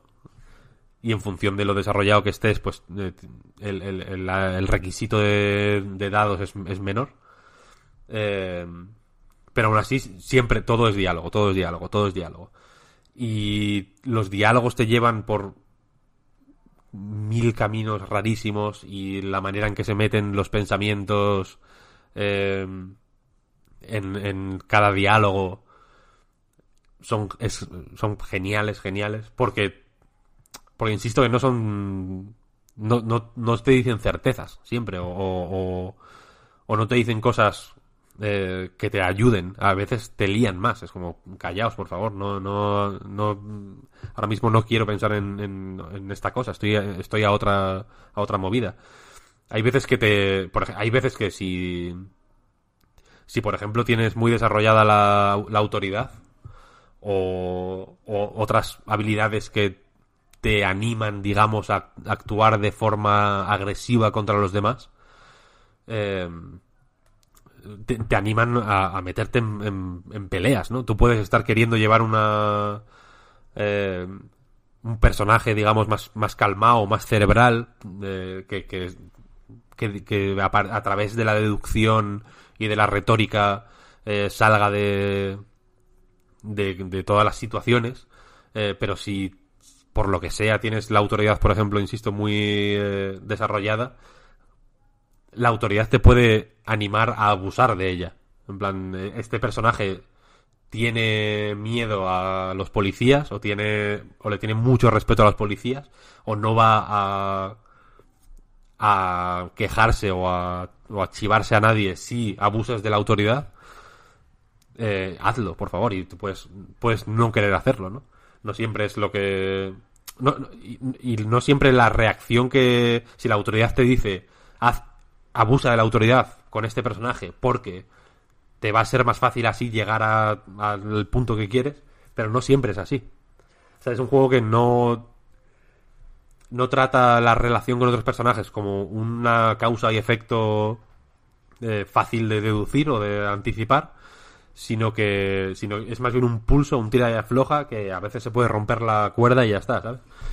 Y y también me gusta que las eh, cada atributo, digamos, de tu subconsciente no no es eh, no es una herramienta en el sentido de que hay, por ejemplo, un atributo que es drama, que es tal cual, es la capacidad que tienes para para montarte películas y dramatizar y darle y, da- y dar y comerle la oreja a la gente, básicamente, ¿no? Con de, de eh, coger una situación y, convertirla en un drama realmente, ¿no? En, hacerla más barroca y, y en persuadir a la gente a través del drama. Del drama en un sentido de, que- en el sentido del que se le puede dar en la expresión drama queen, pero también en un sentido teatral, de, de ser un teatrero, vaya. Eh, y así con todas. Todas son eh, muy complejas, eh, te llevan por sitios muy complicados. El juego está, es- o sea, el argumento del juego y el mundo, el tipo de mundo en el que se ambienta, está obviamente muy preparado para, para acoger eh, situaciones peliagudas de este tipo, porque, por ejemplo, aunque no son, aunque, aunque son seres humanos, no es nuestro mundo. Es una especie de mundo eh, en el que los humanos... O sea, no hay... eh, no, no existe Europa y América y, y Asia, sino que son continentes y países ficticios todos. Eh, pero, no, pero, por ejemplo, hay gente racista. Hay mucha gente racista, en realidad. Hay, hay gente a la que si le hablas de ciertas cosas te puede comentar sus teorías sobre la raza, por ejemplo, hiper descabelladas. Y por, y por curiosidad o por tomarles el pelo o por lo que sea, puedes tirar del hilo y que te cuenten unas películas acojonantes. Hay teorías de la conspiración, hay eh, sociedades secretas, hay... el momento en el que yo dije este juego tiene pinta de ser más ambicioso de lo que yo nunca había pensado, es que puedes comprar libros, por ejemplo. Y en hay una librería. Y y la librera te da descripciones increíblemente detalladas de cada libro. Que no, eh, evidentemente igual hay, yo que sé, igual hay 10.000 libros dibujados, digamos, no te da la, de la descripción de los 10.000, pero de 50 o 60 libros te los describe con una profusión de detalles acojonante. Y te habla de las sagas a las que pertenecen y de sus autores y de y de y de y de, y de mil cosas en realidad. Hay libros de ocultismo, hay libros de recetas, hay novelas de detectives, hay como novelas de aventurillas, eh, rollo pulp de mm, planetas eh, lejanos donde hay sociedades extrañísimas. Eh, y, y es acojonante, acojonante, acojonante. Y, y, y, eh, ahora ya estoy jugando a la versión final, digamos, al, al- a la 1.0, pero antes estaba jugando a una versión de preview que solo tenía el primer día, entonces son 10 en total. Entonces jugué el primer día varias veces. Una vez con un policía muy físico, otra vez con un policía muy intelectual, otra vez con un personaje que me dice eh, que me hice yo un poco a mano. Y, cambia bastante, bastante, bastante, bastante la, cosa. No es rollo que... mm, No es, en Fallout 2, por ejemplo, si, si, si hacías un personaje con el intelecto al mínimo no sabías hablar, por ejemplo. Aquí no es así, no es tan harto. El personaje también está más definido desde el principio porque es un personaje concreto. Eh, tienes que jugar como ese personaje, quiero decir. No puedes mm, crearte un personaje que no sea policía. Eh, pero, pero la, la manera en que percibes el mundo y las, eh, las percepciones de tu alrededor y de los personajes y las líneas de diálogo, las opciones de, de diálogo a las que puedes acceder, sí cambian bastante, bastante, bastante. Y, y, se, y se abren y cierran de una forma muy orgánica y muy... Y que reacciona muy bien a tu, a tu manera de jugar, quiero decir. Y en ese sentido creo que es si no, sea, desde luego es el juego de rol más ambicioso que, que yo he jugado en, en mi vida, posiblemente. Porque, porque lo que hace es totalmente distinto. Ahí, ya veis que me está costando encontrar eh, las palabras porque intento siempre compararlo con otras cosas de otros juegos de rol. eh, de rol clásico de Baldur's Gate y familia, vaya. Y es que no, hay cosas que son, que son nuevas aquí. Es hiper ambicioso este juego. Una maravilla. Sale el 15 de octubre y... Y ya digo, no, y no quiero jugar a otra cosa. O sea, me imagino antes a ti no queriendo jugar a otra cosa que al propio juego, ¿eh? ¿Sabes? Es que es difícil de imaginar. Sí, sí, es difícil que- de imaginar. Que, que en parte es la gracia, ¿eh? Y hay, hay mucha gente que le tiene muchas ganas por la, por la curiosidad, pues eh, evidente, ¿no? Pero te iba a preguntar algo. Ah, sí, coño, que en- en- está traducido. ¿Qué va? No, no, claro. Entiendo que va a ser complicadete este, además de leer, que, que tiene pinta de denso de narices. O sea, ahí igual te puedes tirar 40 minutos con un diálogo. Sin ningún tipo de problema, ¿eh? y leyendo constantemente. Me estás diciendo que podría ser café para los muy cafeteros. Es para. Sí, sí, sí, sí. sí. es café. O sea, es café para los muy cafeteros, no en el sentido de me gusta mucho el café, este café es muy fuerte, sino en el sentido de soy tan adicto al café que se me ha quemado la cafetera y aún así me lo voy a beber. Porque no puedo esperar a hacerme otro. Está bien, está bien. Joder. Necesit- necesitábamos un, un juego así. Y, yo- y a mí se me quema mucho el café, ¿eh? Está bien, está bien. Este es, es- este es el, el mejor café que, que- quemado que vas a jugar en la vida. A ver. No, es una maravilla, es increíble, es, es, es tremendo.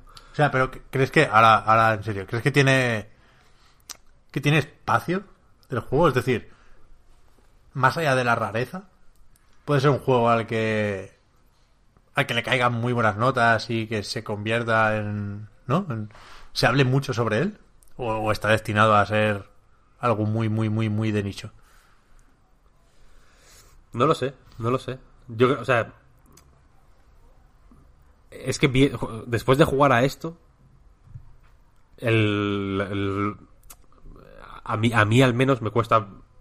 Los personajes de los otros juegos me- ya los veo como los Space Invaders, ¿sabes? que no, que sé que son muñecos de juego, no. a- a- al muñequito del Space Invaders no le voy a pedir que me suelte un monólogo sobre por qué está haciendo lo que está haciendo. Pero a- ahora ya veo a los muñecos de los videojuegos así, como bueno, pues bueno, ¿qué les voy a pedir, no? Son, estos son jueguecillos. Este es como, vale, esto, eh, estos son los juegos, ¿no? A, esto puede llegar, eh, a, esto puede aspirar un juego, ¿no? O sea, ahora, pues quiero decir que me estoy leyendo ahora eh, la biografía de Cayetano Martínez de Irujo. Y a ese libro no le pido que sea eh, la broma infinita, pero sé que la literatura puede llegar a ser la broma infinita, quiero decir. Y, este juego me... me- no, no quiero decir que me anule el resto de juegos, ah, lo, lo, lo anuncio, voy a seguir jugando a videojuegos, planeo seguir jugando al Super Mario, pero eh, es, el, es, el tipo, es el tipo de juego que a mí personalmente al menos me, me, me, reconforta, me hace sentir seguro, en plan, vale, pueden existir este tipo de juegos. No hay...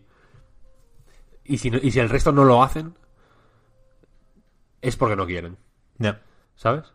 Y, y, y, y ahora, y no es por, no es por revivir eh, polémicas pasadas, pero a mí ahora que un muñeco se llame Pepito y el otro Manolito, pues mm, no- ya me parece un poco más patillero como excusa para que me dé pena al, al reventarle la cabeza con una escopeta, ¿sabes? Porque aquí hay o sea, aquí es la hostia. Quiero decir, es, es un juego en el que. Yo esto es la primera vez que lo veo en un juego. No sé, que los oyentes me digan si ya ha ocurrido. Pero es un juego, es el primer juego que yo juego en el que puedes convencer a una persona muy racista para que te explique por qué es racista. O para que te explique cómo ve él el mundo. Que te justifique su racismo y luego reírte de él. ¿Sabes? Y decirle que está loco. en plan, pero qué mierda dices. Es la primera, es, yo es la primera vez que lo veo en un juego. Esto. Y, y, es. Y es un ejemplo de las cosas que puedes hacer eh, en, el, en, el juego, en realidad. Hay en la pantalla de carga. En una de las pantallas de carga te, te bueno, te va dando como pistas, ¿no? Y una de las pistas, o consejos, vaya esto. Uno de los consejos es que no tengas miedo de decir locuras, porque la gente eh, le permite a la policía decir más locuras que a una persona normal, ¿no? Entonces, eh, eh, hay, una tentación grande, al menos en la primera partida que estoy jugando, en decir, en decir barbaridades para ver cómo reacciona la gente. Porque encima la gente reacciona de formas muy curiosas. Y como está bien escrito, ya no voy a decir que sea eh, nivel alta literatura, vaya, pero está mejor escrito que la media de juegos. Las reacciones son creíbles, están bien caracterizadas, eh, los personajes son coherentes. Quiero decir que desde que le dices hola a un personaje y te responde de una manera hasta que termina la conversación y la llevas por mil lados y la fuerzas de mil maneras, cada respuesta del otro personaje es coherente. Es, eh, le puedes estar llevando al límite, pero es la manera en que te iba a responder, ¿no? Hay un niño, por ejemplo, hay, hay dos niños en el juego, al principio. Uno está mirando al otro lado de una valla y el otro está tirándole piedras al cadáver que está es- colgando del, del árbol. Y la cosa es que eh, el niño está drogadísimo. Como que hablas con él y, está colocado, colocado, colocado. Eh, y la cosa es que le, puedes ir como intentando sonsacar eh, información y él pasa de ti, porque está como muy drogado y, y te, te insulta todo el rato, no para de decirte barbaridades, no colabora nada en tal, y en, y en un momento se te abre la opción de autoridad de meterle una hostia. En plan, te, te calmas, ¿sabes? no, me, no me toques los huevos. Y entonces le metes un puñetazo. Y desde entonces, te, y a partir de ahí te habla de otra manera. En plan, va- más calmado, ¿no? Pero, pero si sigues hablando con él, si sigues hablando con él, hablando con él, hablando con él, te vuelve a coger confianza y te vuelve a torear. Y, ese, y ese progreso, ¿no? De me estás toreando, te meto un meco y te, se te bajan los humos. Y luego me vas volvi- volviendo a coger confianza. Está súper bien llevado. Súper bien llevado. Porque lo que hace es que el personaje vuelve al momento de antes de la hostia pero sin que sin que sea como simplemente han han eh, pues el- el switch que tiene el personaje primero está en el punto vacilón luego le metes la hostia baja el switch al estado temeroso y luego sube otra vez a vacilón no que será lo que ocurre en realidad dentro del juego digamos pero la manera en que te lo llevan queda niquelado naturalísimo naturalísimo, es la leche.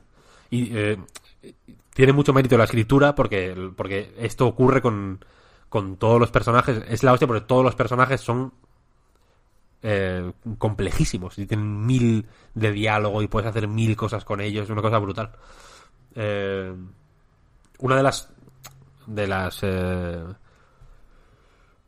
ideas que lanzaban cuando eh, promocionaban el juego era que no había secundarios. O sea, que no había extras en el juego, que todos los personajes tenían una historia, ¿no? Y vivían en un sitio y tenían relaciones con los demás, etcétera, etcétera. No es tan así, porque sí que hay extras. Por ejemplo, en la manifestación, eh, pues igual hay 20 personas y solo puedes hablar con tres. Y el resto son simplemente, están ahí como agitando eh, carteles y tal. Pero con los que puedes hablar, es la hostia. Porque aparte, cuando hablas con ellos te, te dicen unas cosas, pero puede que más adelante eh, se te active un pensamiento de estos, ¿no? Y que al desarrollar ese pensamiento puedas eh, acceder a otras líneas de diálogo con personajes que ya habías hablado, etcétera, etcétera. Y ya digo que me... A mí me ha dado un poco de vibraciones de... de cierto tipo de rol muy de hablar. El rol el rol el rol de jugar sentados en una mesa suele ser más de hablar que de otra cosa, vaya, no hay combate por turnos. Eh, pero también me ha recordado un poco, por ejemplo, a... No sé si recordáis una aventura gráfica que se llamaba The, Long, The Longest Journey. The Longest, The Longest Journey. Que era como en pixelar, me lo estoy inventando yo. No, era como mm, pre-renderizado. Es, una aventura gráfica bastante antigua, vaya. No sé si es del 2001 o del, o del 99 incluso. Es, es un juego relativamente antiguo. Es como 3D un poco arcaico. Pre-renderizado todo. Eh, y me ha recordado un poco a, a- a ese feeling. Al, al feeling que me dio ese mundo de, de ese juego que me, que me encanta, por cierto. En fin, una maravilla, es una maravilla, es una maravilla. Yo, yo, o sea, es un juego que pensé que nunca iba a salir, porque parecía tan Sí. ambicioso que es como esto no, esto es lo típico que es- se os ha ido la olla, no, esto no va a ir- no va a funcionar nunca, ¿no? No vais a poder hacer este juego jamás. Y que de pronto sea como, no, no, sale en 15 días. Como, "Ah, me cago en la mano. y de momento ya digo está, está mereciendo la pena por completo. Guay, guay. Pues a ver, a ver si le echamos un tiento el 15 de octubre, que falta nada. ¿Y qué más? ¿Qué hacemos ahora? ¿Quieres hablar del grito? Yo antes no lo he dicho, pero he estado jugando también al The Surge 2. ¿Tú también le has dado? Podemos comentarlo, podemos comentarlo un poquillo si quieres. Así, así bebes agua, es importante. Y empiezo yo diciendo que esto es la continuación de The Surge, evidentemente. Juego de Deck 13, estudio alemán que ya venía intentando hacer un poquito suya la fórmula de Dark Souls y compañía con Lords of the Fallen. Han ido mejorando eso de la personalidad, creo yo. Creo que con The Surge eh, dieron un paso en la dirección correcta. Y este de Surge 2, pues es una secuela de esas de manual, como dice el tópico, ¿no? Que coge lo que funcionaba en The Surge, lo pule, le da un poco más de, de brillo. Y el resultado yo creo que es, que es un buen juego. A mí me gustó el de Surge. Eh, hablábamos, tenéis en twitch.tv ba- barra a night games un, también en YouTube ya, lo subiste Víctor, un directo en el que jugabas con Carlos, con Litos, con un desarrollador, con un programador de- del estudio y decía que mucha gente descubrió el primer juego con, con PlayStation Plus, que lo dieron hace un tiempecillo y que esto, digamos, que, que ayudó a preparar la secuela. Yo creo que es, que es un juego de esos que le van muy bien al Plus, ¿no? Porque igual no te lo planteas comprarlo porque no es un nombre que te suene mucho, porque no es un super triple A de estos que entran necesariamente por los ojos, pero que está, que está bien, que está bien. Y esta segunda parte lo, mejora. De varias formas, algunas con más acierto que otras. No lo hemos hablado antes, Víctor, y tengo curiosidad por saber qué opinamos sobre eso. Pero con todo, o sea, creyendo que no hace nada peor que el primer de Surge, sí que esperaba un salto un poco más grande. O sea, es un paso hacia adelante más que un salto hacia adelante. Mm, Por razones que me cuesta poco imaginar, ¿eh? Esto no deja de ser un doble A de esos que ya no se hacen. Es un estudio mediano, o entre mediano y pequeño, si, si lo comparamos con, con los más grandes. Y hay una serie de limitaciones que además están más o menos bien explicadas en un vídeo de Digital Foundry que se fueron ahí a hacer un documental. Pero. Pero a mí me sigue pareciendo un poco brusco de más. No. Ni siquiera es una cuestión de framerate, que va bastante bien. Yo estoy jugando en Play 4 y va a 30 frames, en Pro y en X va a 60, o por lo menos puede ir. Tiene una opción, no sé si es Quality Performance o algo así, pero puede ir a 60. Pero imagino que aún así se sentirá un poco espasmódico de más. Al moverte sientes que, tocas poco con el suelo. Creo que la esquiva es medio exagerada, ¿no? Que cambias de posición de una forma muy brusca cuando saltas. Es como y- un salto brutal. Sí, te, te quedas detrás de una caja y no sabes muy bien qué ha pasado y la cámara no te ayuda. Le falta esa finura, pero pero está guay, está guay. A mí me sorprendió mucho, la verdad. No me esperaba. No esperaba demasiado. Y me. Sobre todo a nivel de combate. Me, me gustó mucho. Creo que los combos están muy bien traídos. Que las armas funcionan guay. Creo que el mapa. Los mapas. eh, están, están bien diseñados. Creo que la progresión de Creo, creo que de hecho lo que más me gustó, y por ir al grano, porque efectivamente es un doble A que, que es lo que es, eh, o sea que en ese sentido es un juego honesto, creo que lo que más me gustó es la mezcla precisamente de cómo atraviesas el mapa o cómo te mueves por el mapa eh, y, el, y el combate. En el sentido de que hay pocas hogueras, por así decirlo, aquí son los centromeds estos, ¿no? Son como donde te subes de nivel y mejoras las armas y fabricas armas y tal, o armaduras. Hay relativamente pocos.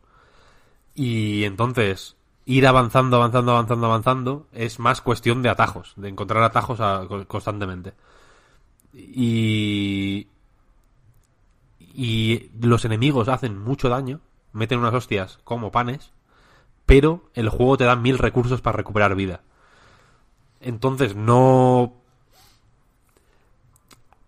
Te dan ganas de avanzar más de lo que deberías, a veces, ¿no? En realidad, es un juego que te tienta mucho a arriesgarte. Sí. Como no pasa, arriesgate un poquillo, un poquillo que no pasa nada, porque si le metes cuatro mecos a este te puedes curar un poco de vida, ¿no? Hay una, hay un sistema como de energía que vas cargando a hostias básicamente, te van rellenando mm, pues, barritas, es una barra dividida en X eh, tramos y por cada tramo puedes elegir o arrancar una extremidad del enemigo o curarte, digamos, ¿no? Eso es. Eh, y este sistema, tan simple como es, yo creo que funciona de, de maravilla, la Sí. verdad. Porque, por eso, porque aparte, si, si tienes la vida a tope, por ejemplo, y, a- y rellenas un tramito de la barra, puedes ahorrar una cura, digamos, ¿no? Mm. Eh, el tira y afloja entre si te curas o si arrancas una extremidad no eh, es importante cuando tiene que serlo, pero no agobia todo el rato. Normalmente fluye bien, ¿no? El rollo con los minions, o sea, con los masillas y un poco más rutinarios, no suele haber mucho drama. Pero cuando hay un combate más importante, pues sí que, sí que te puedes llegar a preocupar, ¿no? Entre si ejecutas para conseguir tal arma o, o, te, o te curas para resistir un golpe más. En fin, está guay. La- las curaciones son pequeñitas. Mm. No te curan una cantidad exagerada de vida, ¿no? Sino que tienes que, re- que esforzarte en ahorrar energía para darte tres curaciones, por ejemplo, para llenarte la vida entera o dos. No sé, creo que está guay. Creo que tiene, tiene ideas. Tiene ideas buenas para más que revolucionar su subgénero, digamos, el de los Souls-like, para darle. Para, para hacerse agradable. Sí. La idea de. La idea de. O sea, que ahora sea tan explícito el rollo de que si estás combatiendo alrededor de, de la chatarra que, que has dejado caer al morir, vayas subiendo de vida poco a poco, o sea, te vaya curando, que, que hace que, que se forme casi una arena, un círculo mágico de combate alrededor de tu antiguo cadáver, vaya. Eh, creo que funciona de maravilla también. Tiene hasta un, pu- un punto, mm, entre comillas, vaya, puede tener un punto medio estratégico de, de, de, de morir en un sitio para tener luego como un punto seguro ahí de, de curación po- poquito a poco. Que está guay, la verdad, es- es- fun- funciona bien. Y ya digo, de los combos son están bien pensados. Eh, en el sentido de que son más la- son- son- o sea tienen la longitud perfecta en las armas más ágiles para que realmente parezca muy ágil, ¿no? El combate con las armas ágiles es súper, súper, súper, súper ágil Sí. y con las pesadas es, es mucho más pesado y mucho más metódico, ¿no? Cada golpe tiene una animación larga, larga, larga, pero mete, mete buen golpe, ¿no? Sí. Los combos con las armas largas nunca son demasiado complejos, que no es el caso con las otras, que sí que pueden llegar a, a tener un buen puñado de movimientos. No sé, está, está bien pensado, es un juego, ya digo, que me, pare- que me parece que hace cosas inteligentes. Por, por repasar algunas de las cosillas que has dicho, que es verdad que he, querido acabar muy pronto, pero, pero es cierto, o sea, estaba yo pensando en, en gente que, que hubiera jugado al primer juego y igual no hay tanta, ¿no? Pero, pero sí que es cierto que el combate es moderadamente único, porque, joder, es muy importante lo de saber exactamente qué vas a recibir de ese duelo si lo haces bien, ¿no? El enemigo te, te enseña lo, que lleva puesto, ¿no? Digamos, entonces tú decides si vas a por la armadura o a por una extremidad blindada que eh, necesita más daño, ¿no? Le tienes que pegar más, pero te la llevas, ¿no? Mm, Puedes eh, obtienes los planos para construir o fabricar luego esa pieza o obtienes las piezas para mejorar cosas similares, ¿no? Con lo cual, en principio, te interesa ir a por ese casco o a por esa pechera. Pero si vas mal de vida, quizá es mejor no arriesgarte y atacar una parte que tenga descubierta y, no, y no, te llevas recompensa, pero si sigues vivo, ¿no? Entonces, todo el rato, más que en los Souls, por ejemplo, creo yo, siendo el resto del combate similar, ¿eh? con, con, eso de ir con cuidado porque efectivamente es muy fácil morir, es un juego complicadete, hay que medir muy bien las distancias y los tiempos. Pero yo, no, mientras juego, la principal diferencia que noto es el que aquí pienso más, que tomo más decisiones, ¿no? Que hay mucho de eso que los peceros creo que llamáis microgestión y que, que la mayoría de buenas ideas del juego están relacionadas con eso. Y las vueltecitas, los giritos que le da a las almas o a la chatarra, como lo que decías, Víctor, me parecen todos, todos, todos muy acertados. Hay, por ejemplo, un multiplicador. Cuando tienes 20.000 de chatarra acumulada, ¿no? Que no has ido al centro med este a invertirla en experiencia o en mejoras, eh, pues consigues más chatarra. Y es un riesgo-recompensa muy explícito, mm. pero que, sí. que funciona con la idea general del juego te meten prisa, por ejemplo, cuando va, tienes que ir a recoger las almas que han caído en la vida anterior. Tienes dos minutos y medio que puedes ampliar si vas matando enemigos por el camino. Pero hay una cierta presión. El juego te empuja a que seas agresivo, porque es un juego que funciona cuando eres agresivo, ¿no? Lo guay es evitar, por ejemplo, dejar que ataque primero el otro y mientras se recupera del golpe fallido, pues le metes tú el combo entero, ¿no? Y, y, que en los jefes sí que son más largos los enfrentamientos, pero a mí estos me gusta cuando cuando los solucionas rápido, ¿sabes? En plan, vale, la has cagado, ahora me toca a mí, que no la voy a cagar. Y pam, pam, pam, pam, y le acabas arrancando un brazo o una pierna de la forma más brutal que te puedas imaginar.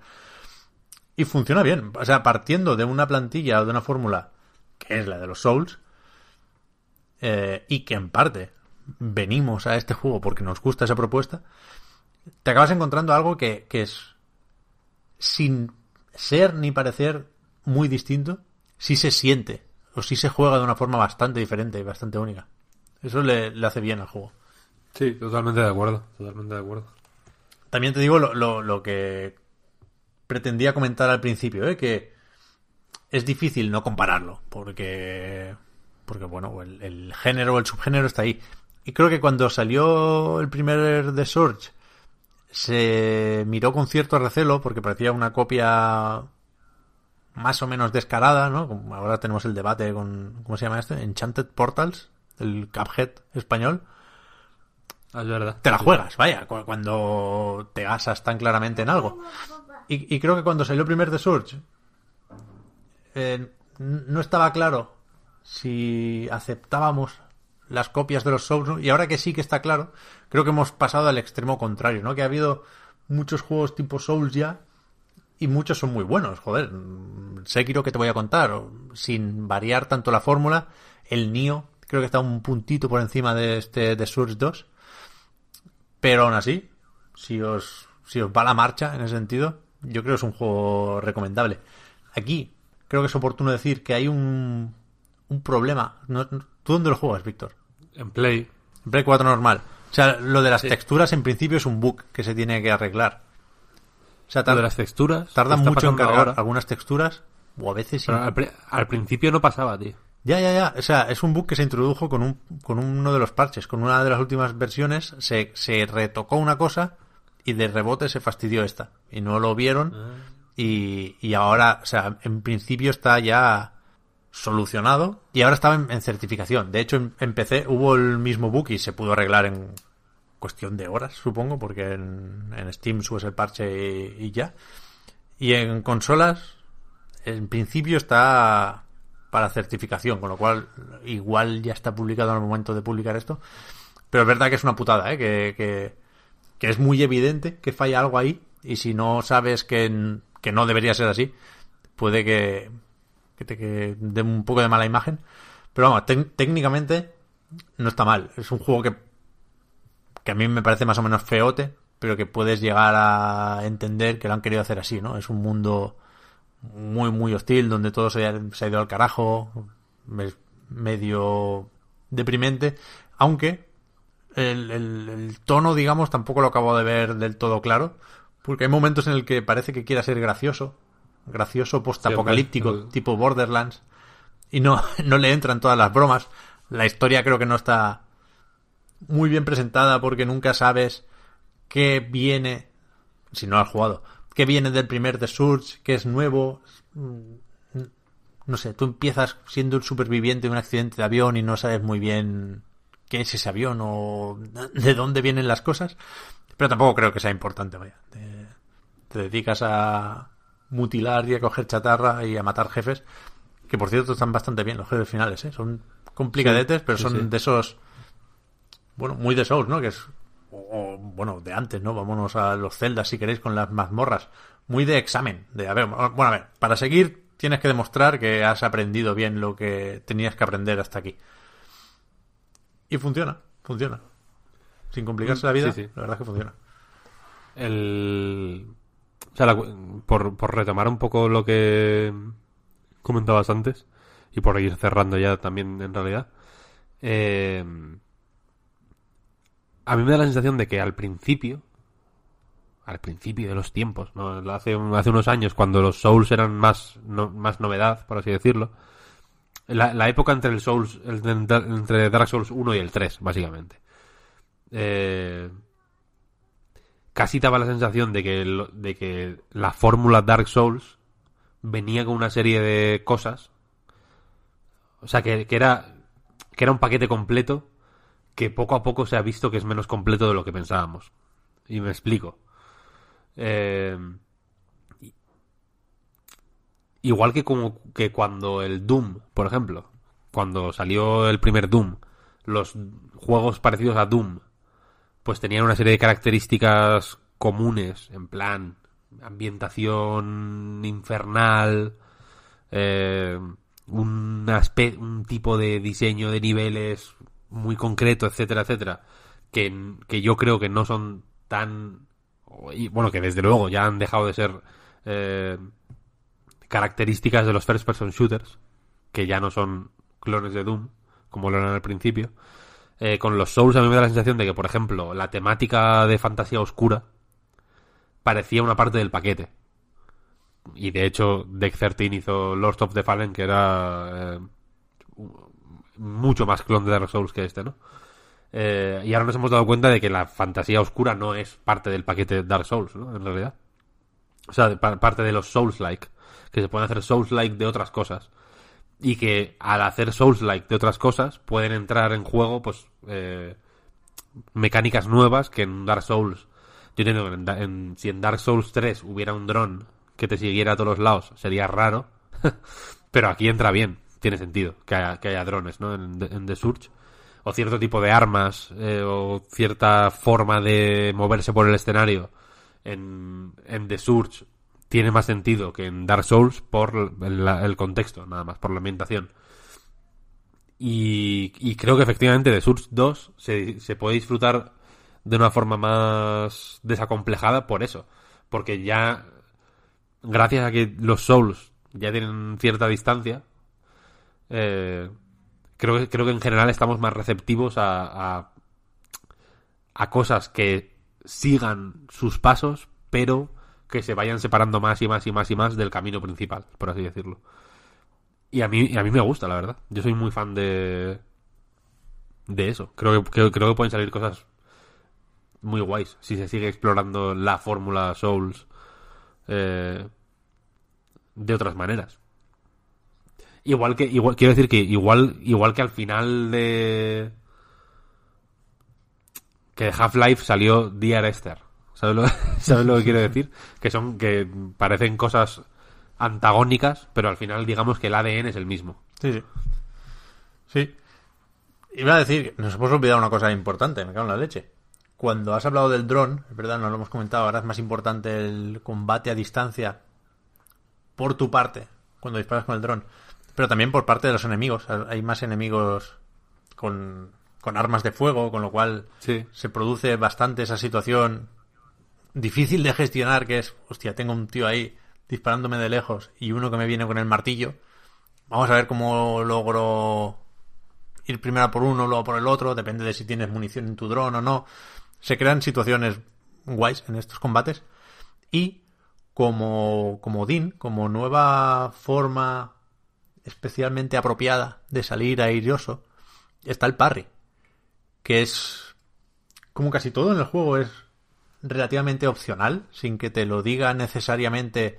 Sí que hay un sistema de, de módulos o de implantes, no recuerdo cómo se llaman exactamente, que, como en otros juegos, y ahora pienso en Nier Automata, llegan incluso a definir la interfaz del juego, ¿no? Hay un módulo que podría parecer obligatorio, pero no lo es, que es el de la vida del enemigo. Si tú no, no si no quieres saberla, pues, pues te quitas ese módulo y tienes un espacio para meter otra cosa que te potencie cualquier otro atributo.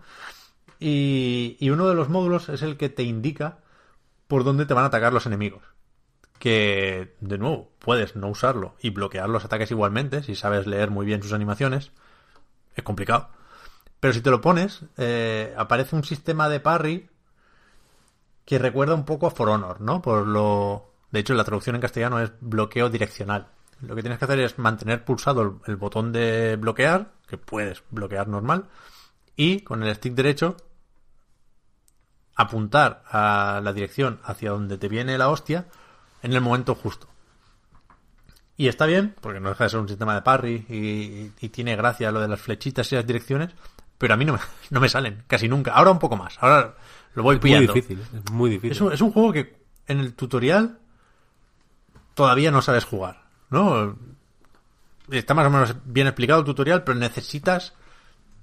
Aprendes jugando, vaya. O sea, vas viendo las cosas a medida que vas echando horas y, y entiendes por qué ahora me cae el loot y ahora no.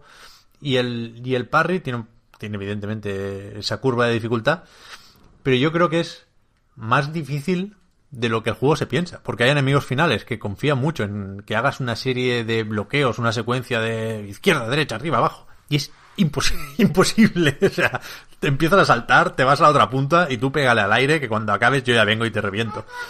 Pero cuando sale mola mucho, claro, el, el parry de Dark Souls también es complicado, ¿no? Pero aquí, siendo igual o más complicado, pretende ser más importante, creo yo. Y, hostia, tú decides si te metes ahí, pero es difícil, ¿eh? Es, di- es- es difícil. Creo que, que es lo que hay que mirarse de cara a una posible secuela. A ver cómo metemos el, integramos el parry un poquito mejor en el combate. Que, insisto, ¿eh? Si, si, si te sale, si te pones, es la mejor forma de ganar combates, porque te rellena un montón la energía, haces un montón de daño con los golpes siguientes, es un parry con todas las de la ley. Pero hostia, pequeña frustración, un grito de manquismo que a mí me cuesta mucho. Al principio, sobre todo, es que no me salían. No me salían. Es que es difícil, es difícil. eh. Creo que lo comenté en el directo, de hecho, que, que- que a mí me costaba mucho hacerlos también.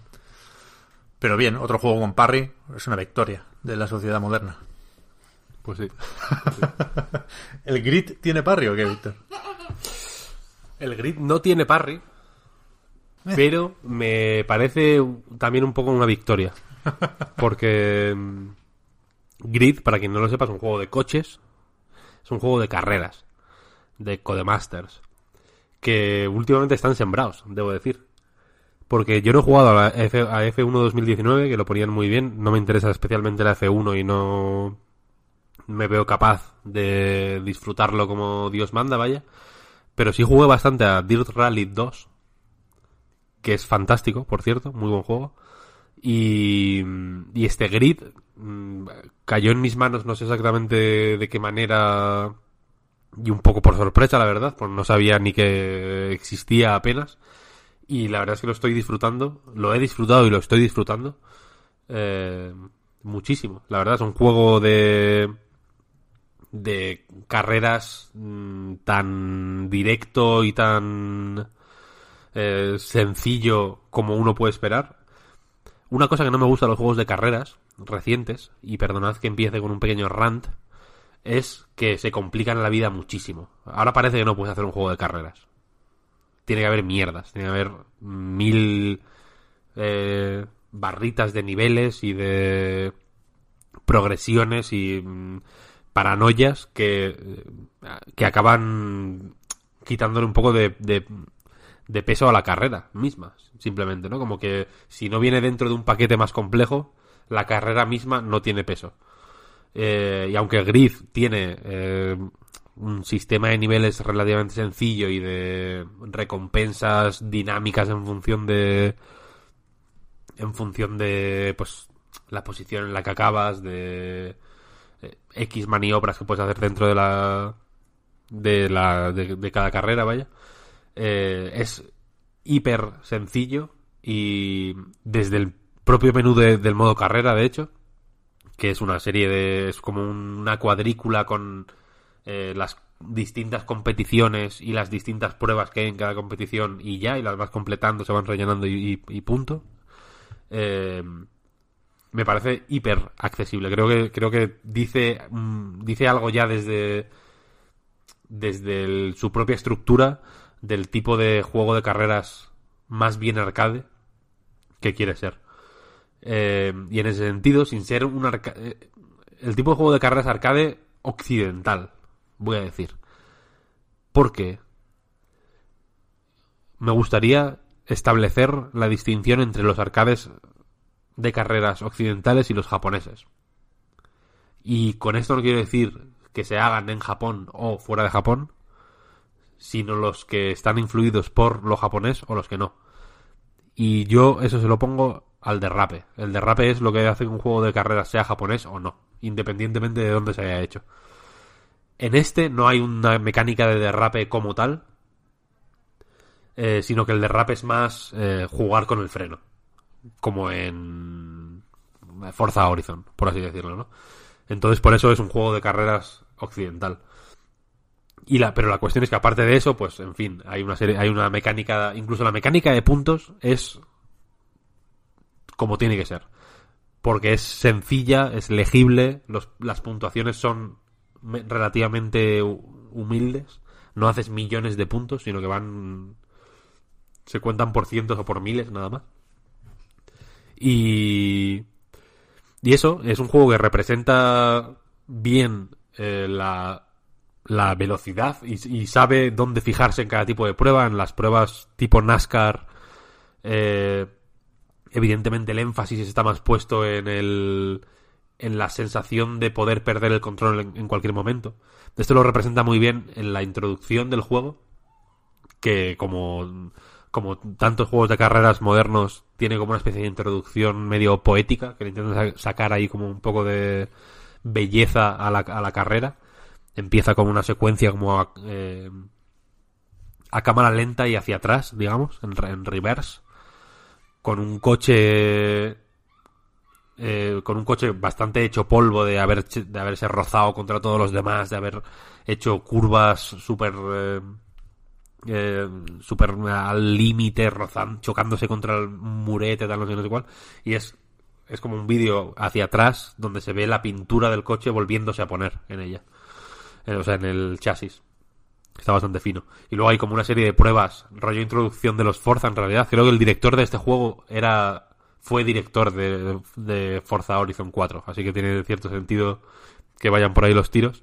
Y hay varias pruebas de distinto tipo.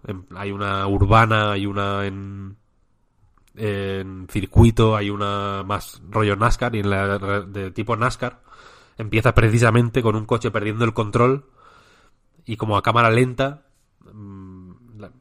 vas viendo como empieza a hacer trompos, trompos, trompos con humo por todos los lados, una cosa acojonante, y coges el control justo en el momento en el que tu coche está pasando por debajo del otro, del que ha perdido el control y está dando trompos. O sea, vueltas de campana. Y... Y en esas pruebas, por ejemplo... Que pues a controlar ese, que me parecía más interesante. No, no, no, no, no. Eh, luego en la, en la, en, en la siguiente prueba es una prueba en circuito con lluvia y ves como un coche pierde el control en el asfalto mojado y luego se, se mete ahí en la... se mete un piño contra una barrera de neumáticos ya en el césped, está no sé qué, no sé cuál, y ahí sí te da el control de ese coche, precisamente. Y sales, y sales de la... sales del barro y te vuelves al circuito en primera persona además. O sea, te obliga, te obliga a probar la cámara en primera persona, que, que está bastante bien. Es algo que no muchos juegos de coches se atreven a hacer. Y, y la cuestión es esa, que no, no, no, quiere, no es un simulador, desde luego, no quiere simular el funcionamiento del coche, sino que es ese tipo de arcades que quieren representar las sensaciones de cierto tipo de carreras o de cierto tipo de forma de conducir. Entonces, eso, en las, en las carreras de NASCAR la cosa es ir muy muy rápido y sentir que un roce te puede hacer perder el control y mandarte a tomar por, por el culo rápidamente. No me gusta tanto que los rebobinados, que ya parece son un estándar, aquí también hay, eh, te penalizan cero. Eso no me gusta, me gusta que te penalicen un poquillo, usar el, el rebobinado. Eh, luego las carreras urbanas, eh, pues, pues es más el conducir en sitios que no están pensados para hacer carreras, ¿no? En los circuitos, en los en carreteras más estrechitas donde se forman más pelotones y hay más eh, eh, hay, hay, más roce de coches. El roce de coches es importante. Hay un sistema. Los coches son relativamente conscientes de que estás ahí, pero hay un sistema que me ha parecido muy inteligente que es que aparte de tener un compañero al que le puedes dar órdenes en plan intenta adelantar ahora o intenta conducir más agresivo o menos tal, eh, si puteas mucho a, un rival se convierte en tu némesis. Y entonces es un poco más agresivo contigo que el resto de coches.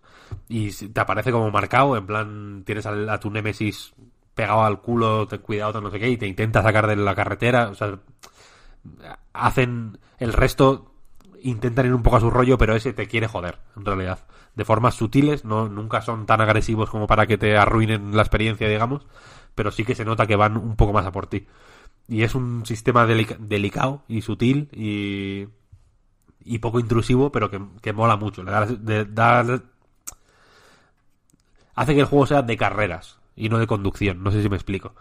Eh, yo distingo entre los juegos de conducción, que son los que simulan el conducir y los de carreras que son los que simulan la carrera, la, emoción de la de la velocidad, la, adrenalina de estar compitiendo, ¿no? Y, esto es el tipo de sistema que, que le hace mucho bien a un juego de carreras, como es Grid. Eh, ¿Y qué más? ¿Qué más decir? Sale Barcelona, es lo que decía antes. Hay un, hay un circuito en el que se ve la Sagrada Familia. Derramé una lágrima recordando los años en los que en la oficina se veía la Sagrada Familia al salir a la terraza.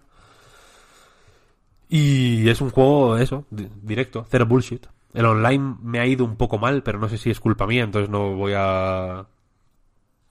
No voy a juzgarlo más de la cuenta, porque planeo jugar ese fin de semana también eh, al online. Y eso. No tiene mucho, es un juego de coches que tiene lo que tiene que tener. Tiene coches clásicos, hay, hay pruebas hay pruebas centradas en coches clásicos, hay pruebas, hay un campeonato de Fernando Alonso, eh, hay campeonatos con turismos, etcétera, etcétera, ¿no?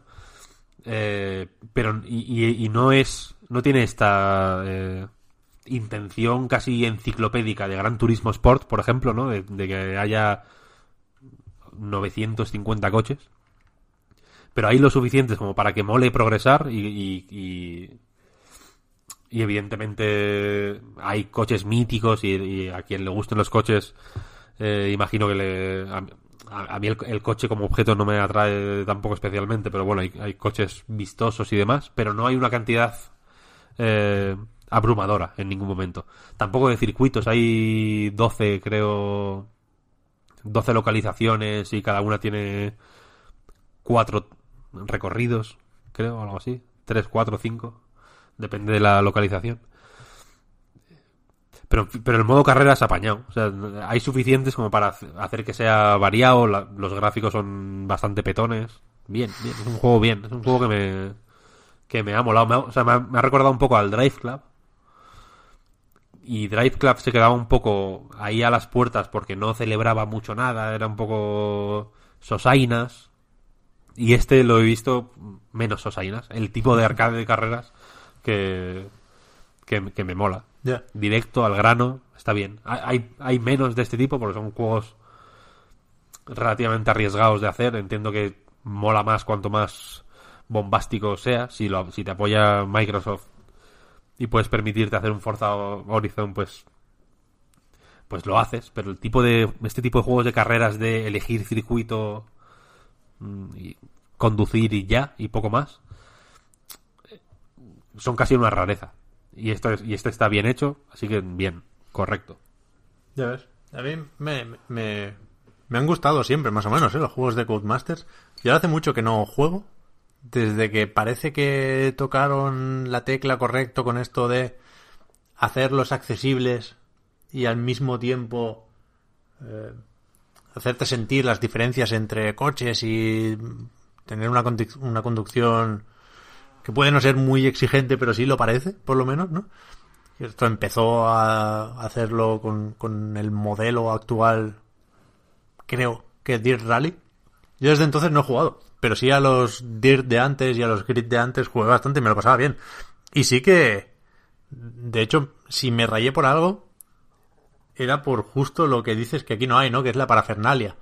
Y, y eso me hace pensar, en, en- en la época de las vacas gordas, estaba Ken Block ahí dándote la chapa por el portátil y el, Es que esas paridas a mí no me gustan. el otro, el de la moto, no recuerdo cómo se llama.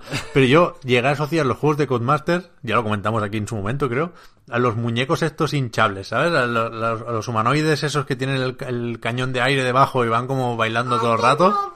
Esa figura horrible de festival. Pues, pues eso para mí eran los juegos de Codemasters. Después tiraron para atrás y no sé si es por una cuestión de querer ser puristas o por una cuestión de apretarse el cinturón. Pero sí he leído también que hay gente a quien le parece demasiado austero este, este grid, ¿no? Que no, que le falta algo de presentación en la carrera, por ejemplo, en el modo carrera, digo. El modo carrera tiene esta introducción que comentaba antes, que viene a ser la parte del juego que puedes jugar mientras se instala, básicamente. Y, y te presentan como un campeonato, la grid, series, de como un campeonato de carreras, tal, no sé cuál, eh, pero ya. No, efectivamente, no, luego no hay no, no, no son especialmente generosos describiendo la competición. No es como, efectivamente, con los... Cuando estaba Ken Block, que era acojonante la, la chapa, las chapas que te metía. Ya ves. A mí es que me... o sea, puedo entender que hay una parte de distribuir los recursos bien o de una manera concreta, ¿no? De, apostar todo por la carrera y, y el envoltorio, digamos, dejarlo un poco austero para no gastar más de la cuenta. Pero a mí es que me mola, la verdad. No, no necesito más. Lo veo, lo veo puro. No me, puedo entender que, que hay a quien no le gusta, pero a mí me, me, me- me resulta más atractivo así. Porque, porque quiero decir, la parafernalia que hay alrededor suele ser bastante ridícula. No es, no es que sea nunca la hostia, vaya. Incluso en los Forza Horizon suele ser bastante ridiculilla. A mí me- en general me, me jode un poquitín cuando se tiene una buena idea o una idea prometedora y se hace mal y después en vez de hacerla bien se, se elimina, ¿sabes? En plan, no, no, suda, suda, suda.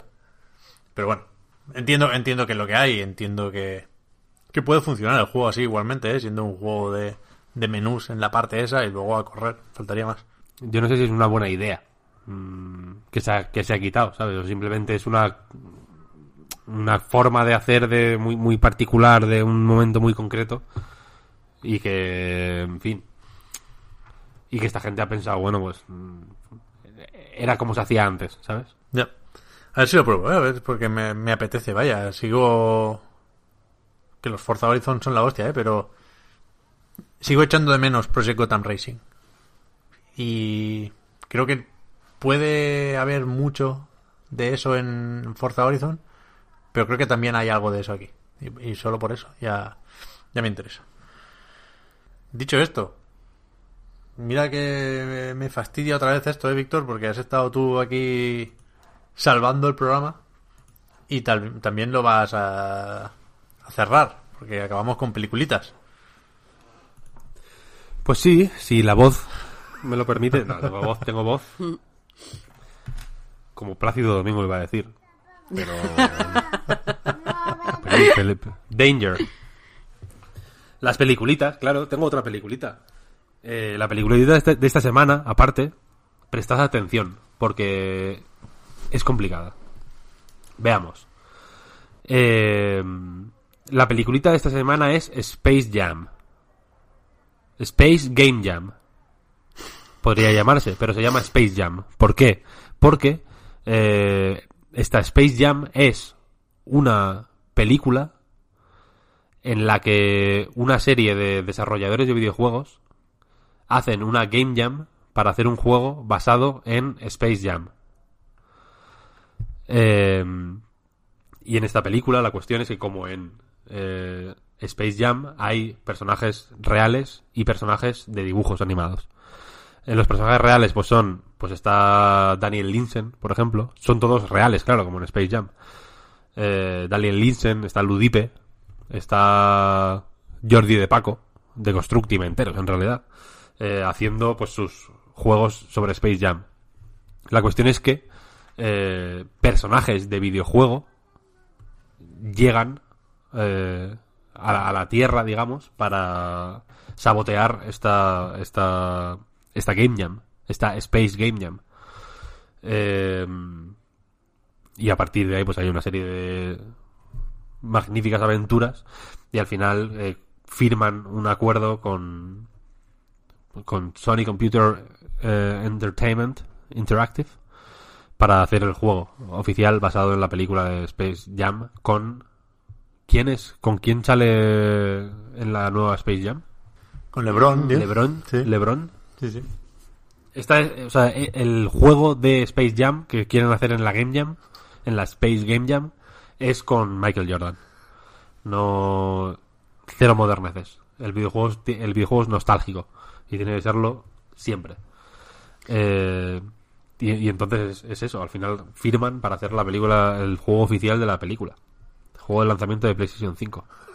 Pero no, no entiendo, o sea, Víctor, tú, yo a tope con tus peliculillas, pero aquí no entiendo la, con las peliculitas, quiero decir.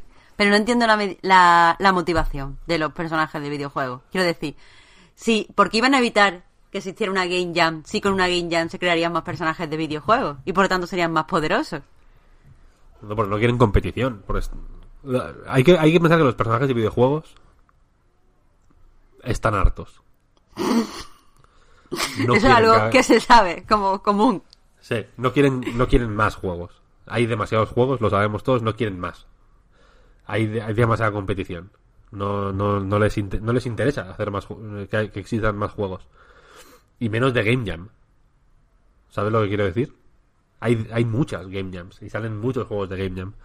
Entonces, eh, entonces pasan al final, pues hay una serie de aventurillas eh, estilo Romper Ralph, por así decirlo, ¿no? Como eh, con guiños a juegos del pasado, con crossovers locos, ¿no? En plan, por ejemplo, pues una, en un momento Ludipe tiene que saltar por encima de los de barriles de Donkey Kong, por ejemplo, ¿no?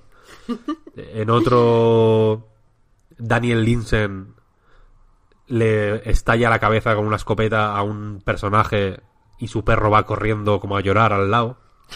Y a llorar. Y piensa, y piensa, joder, lo que he hecho, ¿no? Es el momento más emocional de la película. Y son una serie de, escenas de aventura, digamos. Como, como todas las películas modernas, esta tiene 10 minutos al principio donde te plantean la idea. Una idea, pues ya veis, muy patillera. Y luego 5 minutos al final donde se resuelve. De forma patillera también, ¿no? Firman con, al final, el, el capital. Y todo lo demás son aventurillas. Y por eso la película la dirige eh, Gore Ver- Verbinski. Por, eh, porque ha demostrado solvencia a la hora de, pues, por ejemplo, de transformar atracciones de parque de atracciones en, peli- en películas, en franquicias multipelícula. Como Piratas del Caribe. Y, así es, y así es. Pues es una película para todos los públicos, familiar. Eh, hay- un momento en el que en el que Jor- se, ve como eh, The Constructing están en el mundo de Catherine, el videojuego, y ahí se ocurre la idea para Red Street Club. Esto, esto enlaza, digamos, un pequeño guiño a, a, to- a todos los mundos. Y así, esta es la peliculita. Esta es la peliculita. Luego, os- luego os paso el póster, que ya lo tengo. Hay póster también. genial. Hay, po- hay póster de todas las peliculitas. Porque son reales, todas. Esta se estrena el 27, si no recuerdo mal, ¿eh? 27 de marzo de 2020. Pero de Baby Maker Extreme hubo póster también. Yo recuerdo el de Modern. Baby Maker Stream igual no os lo pasé, pero ahí, ahí. Luego os lo paso. Eh, Vale. Tengo un problema últimamente que es que me- creo haber hablado ya antes de todo. Es decir, de Space Jam no hablamos hace poco, que preguntamos por Bill Murray y demás. ¿Eso fue en privado o, o- o hubo un teaser ya de esta peliculita o qué pasa aquí? Que creo que Víctor nos ha contado la peliculita ya, pero no estoy segura de si fue en el podcast o no. Pero la peliculita nosotros la sabíamos. Sí, sí, sí. Vale, vale, O sea, vale, ya os lo había... Creo que fue ahí cuando hablamos de Bill Murray y tal. vale, vale, vale. La otra pregunta que tengo, que con esto ya nos vamos hasta la semana que viene, es ¿cuántas apariciones hará ese Cynic Victor con el con el perro del Last of Us parte 2, eh? De aquí a febrero. Ese perro, pues, mm, me, va- me va a acompañar forever. Bien, bien, bien. ¿Algo más que comentar o que algo que haya pasado durante este rato? No, no, no, no. Lo dejamos aquí, ¿eh? Yo, yo creo que no hemos enfadado a, a nadie, ¿no? Los de China van a estar tranquilos. Podcast Reload en China no, no se emite, ¿no? Mm, estamos baneados. creo. A ver, ni- si ni siquiera nos hemos posicionado en contra del gobierno chino. Hemos hablado un poquito de Blizzard y muy por encima. O sea, si se ofenden es que se quieren... of- es que hay, que hay que ir a maldad para ofenderte con lo que hemos dicho. Hombre, pero es que yo estoy... A mí, a mí no... No para de impactarme lo del Winnie the Pooh. Me vienen a la cabeza esas pantallas de... Esos pantallazos del Kingdom Hearts 3 en una web china con... Con, con una especie de pintura blanca encima de la cabeza de Winnie the Pooh. Y eso es terrible. En fin. Eh, nos vamos. No sin antes recordar que el podcast Reload y anightgames.com se mantienen gracias a vuestras generosas aportaciones en patreon.com barra anightreload. Tenéis los patrons ahora un rato más de podcast en la prórroga. Y al resto, pues os esperamos la semana que viene con más videojuegos y más fantasía. Tenemos que jugar un montón de cosas, ¿eh, Marta? Que si no, luego no hablamos. Sí, sí, yo la semana que viene me comprometo a traer mínimo dos juegos. Mínimo. Hostia. Vale, vale. Así yo que ver- ya está. A ver qué me invento, a ver qué ponen en la arcade, ¿eh? que de verdad yo estoy encantadísimo con esta mierda. Ayer leí el último número de la Edge, el que se ha comentado por lo de la latencia negativa de Stadia y demás. Y, y empieza diciendo, o sea, el- la columnita de la primera página, básicamente dice que el Apple Arcade es lo máximo. Vaya, si lo dice la Edge, de nuevo sirve, sirve para confirmar todas las sospechas. Y parece que, que con Apple se desconfíe también, ¿no? Que si hablas bien de las cosas de Apple, es que estás haciendo publicidad, como si no estuvieran bien hasta el momento las cosas de Apple. Me cago en la leche, que qué publicidad necesita esta gente. Si lo hace, lo hace todo caro, pero todo bien. Joder, no. Me sorprende que estemos ahí todavía, dudando de Apple. Pero bueno, Apple Arcade a tope. Así que a ver, a ver qué publican estos días y qué podemos traer para las próximas semanas en el podcast. Gracias gente por escucharnos y por el apoyo. Gracias Víctor, gracias Marta. Hasta la próxima. A ti, Pep. Aquí, Hasta luego. Chao, chao. Chao, chao.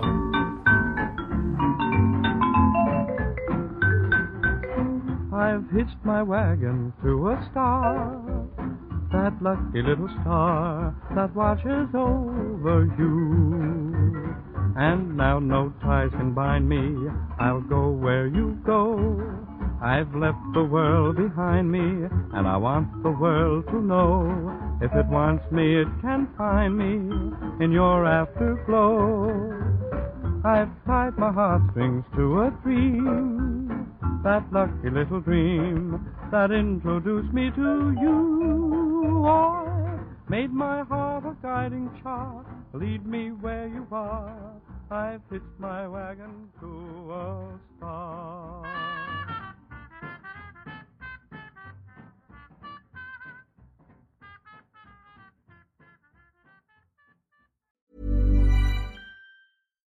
Hi, I'm Daniel, founder of Pretty Litter. Cats and cat owners deserve better than any old fashioned litter. That's why I teamed up with scientists and veterinarians to create Pretty Litter. Its innovative crystal formula has superior odor control and weighs up to 80% less than clay litter. Pretty Litter even monitors health by changing colors to help detect early signs of potential illness. It's the world's smartest kitty litter. Go to prettylitter.com and use code ACAST for 20% off your first order and a free cat toy. Terms and conditions apply. See site for details.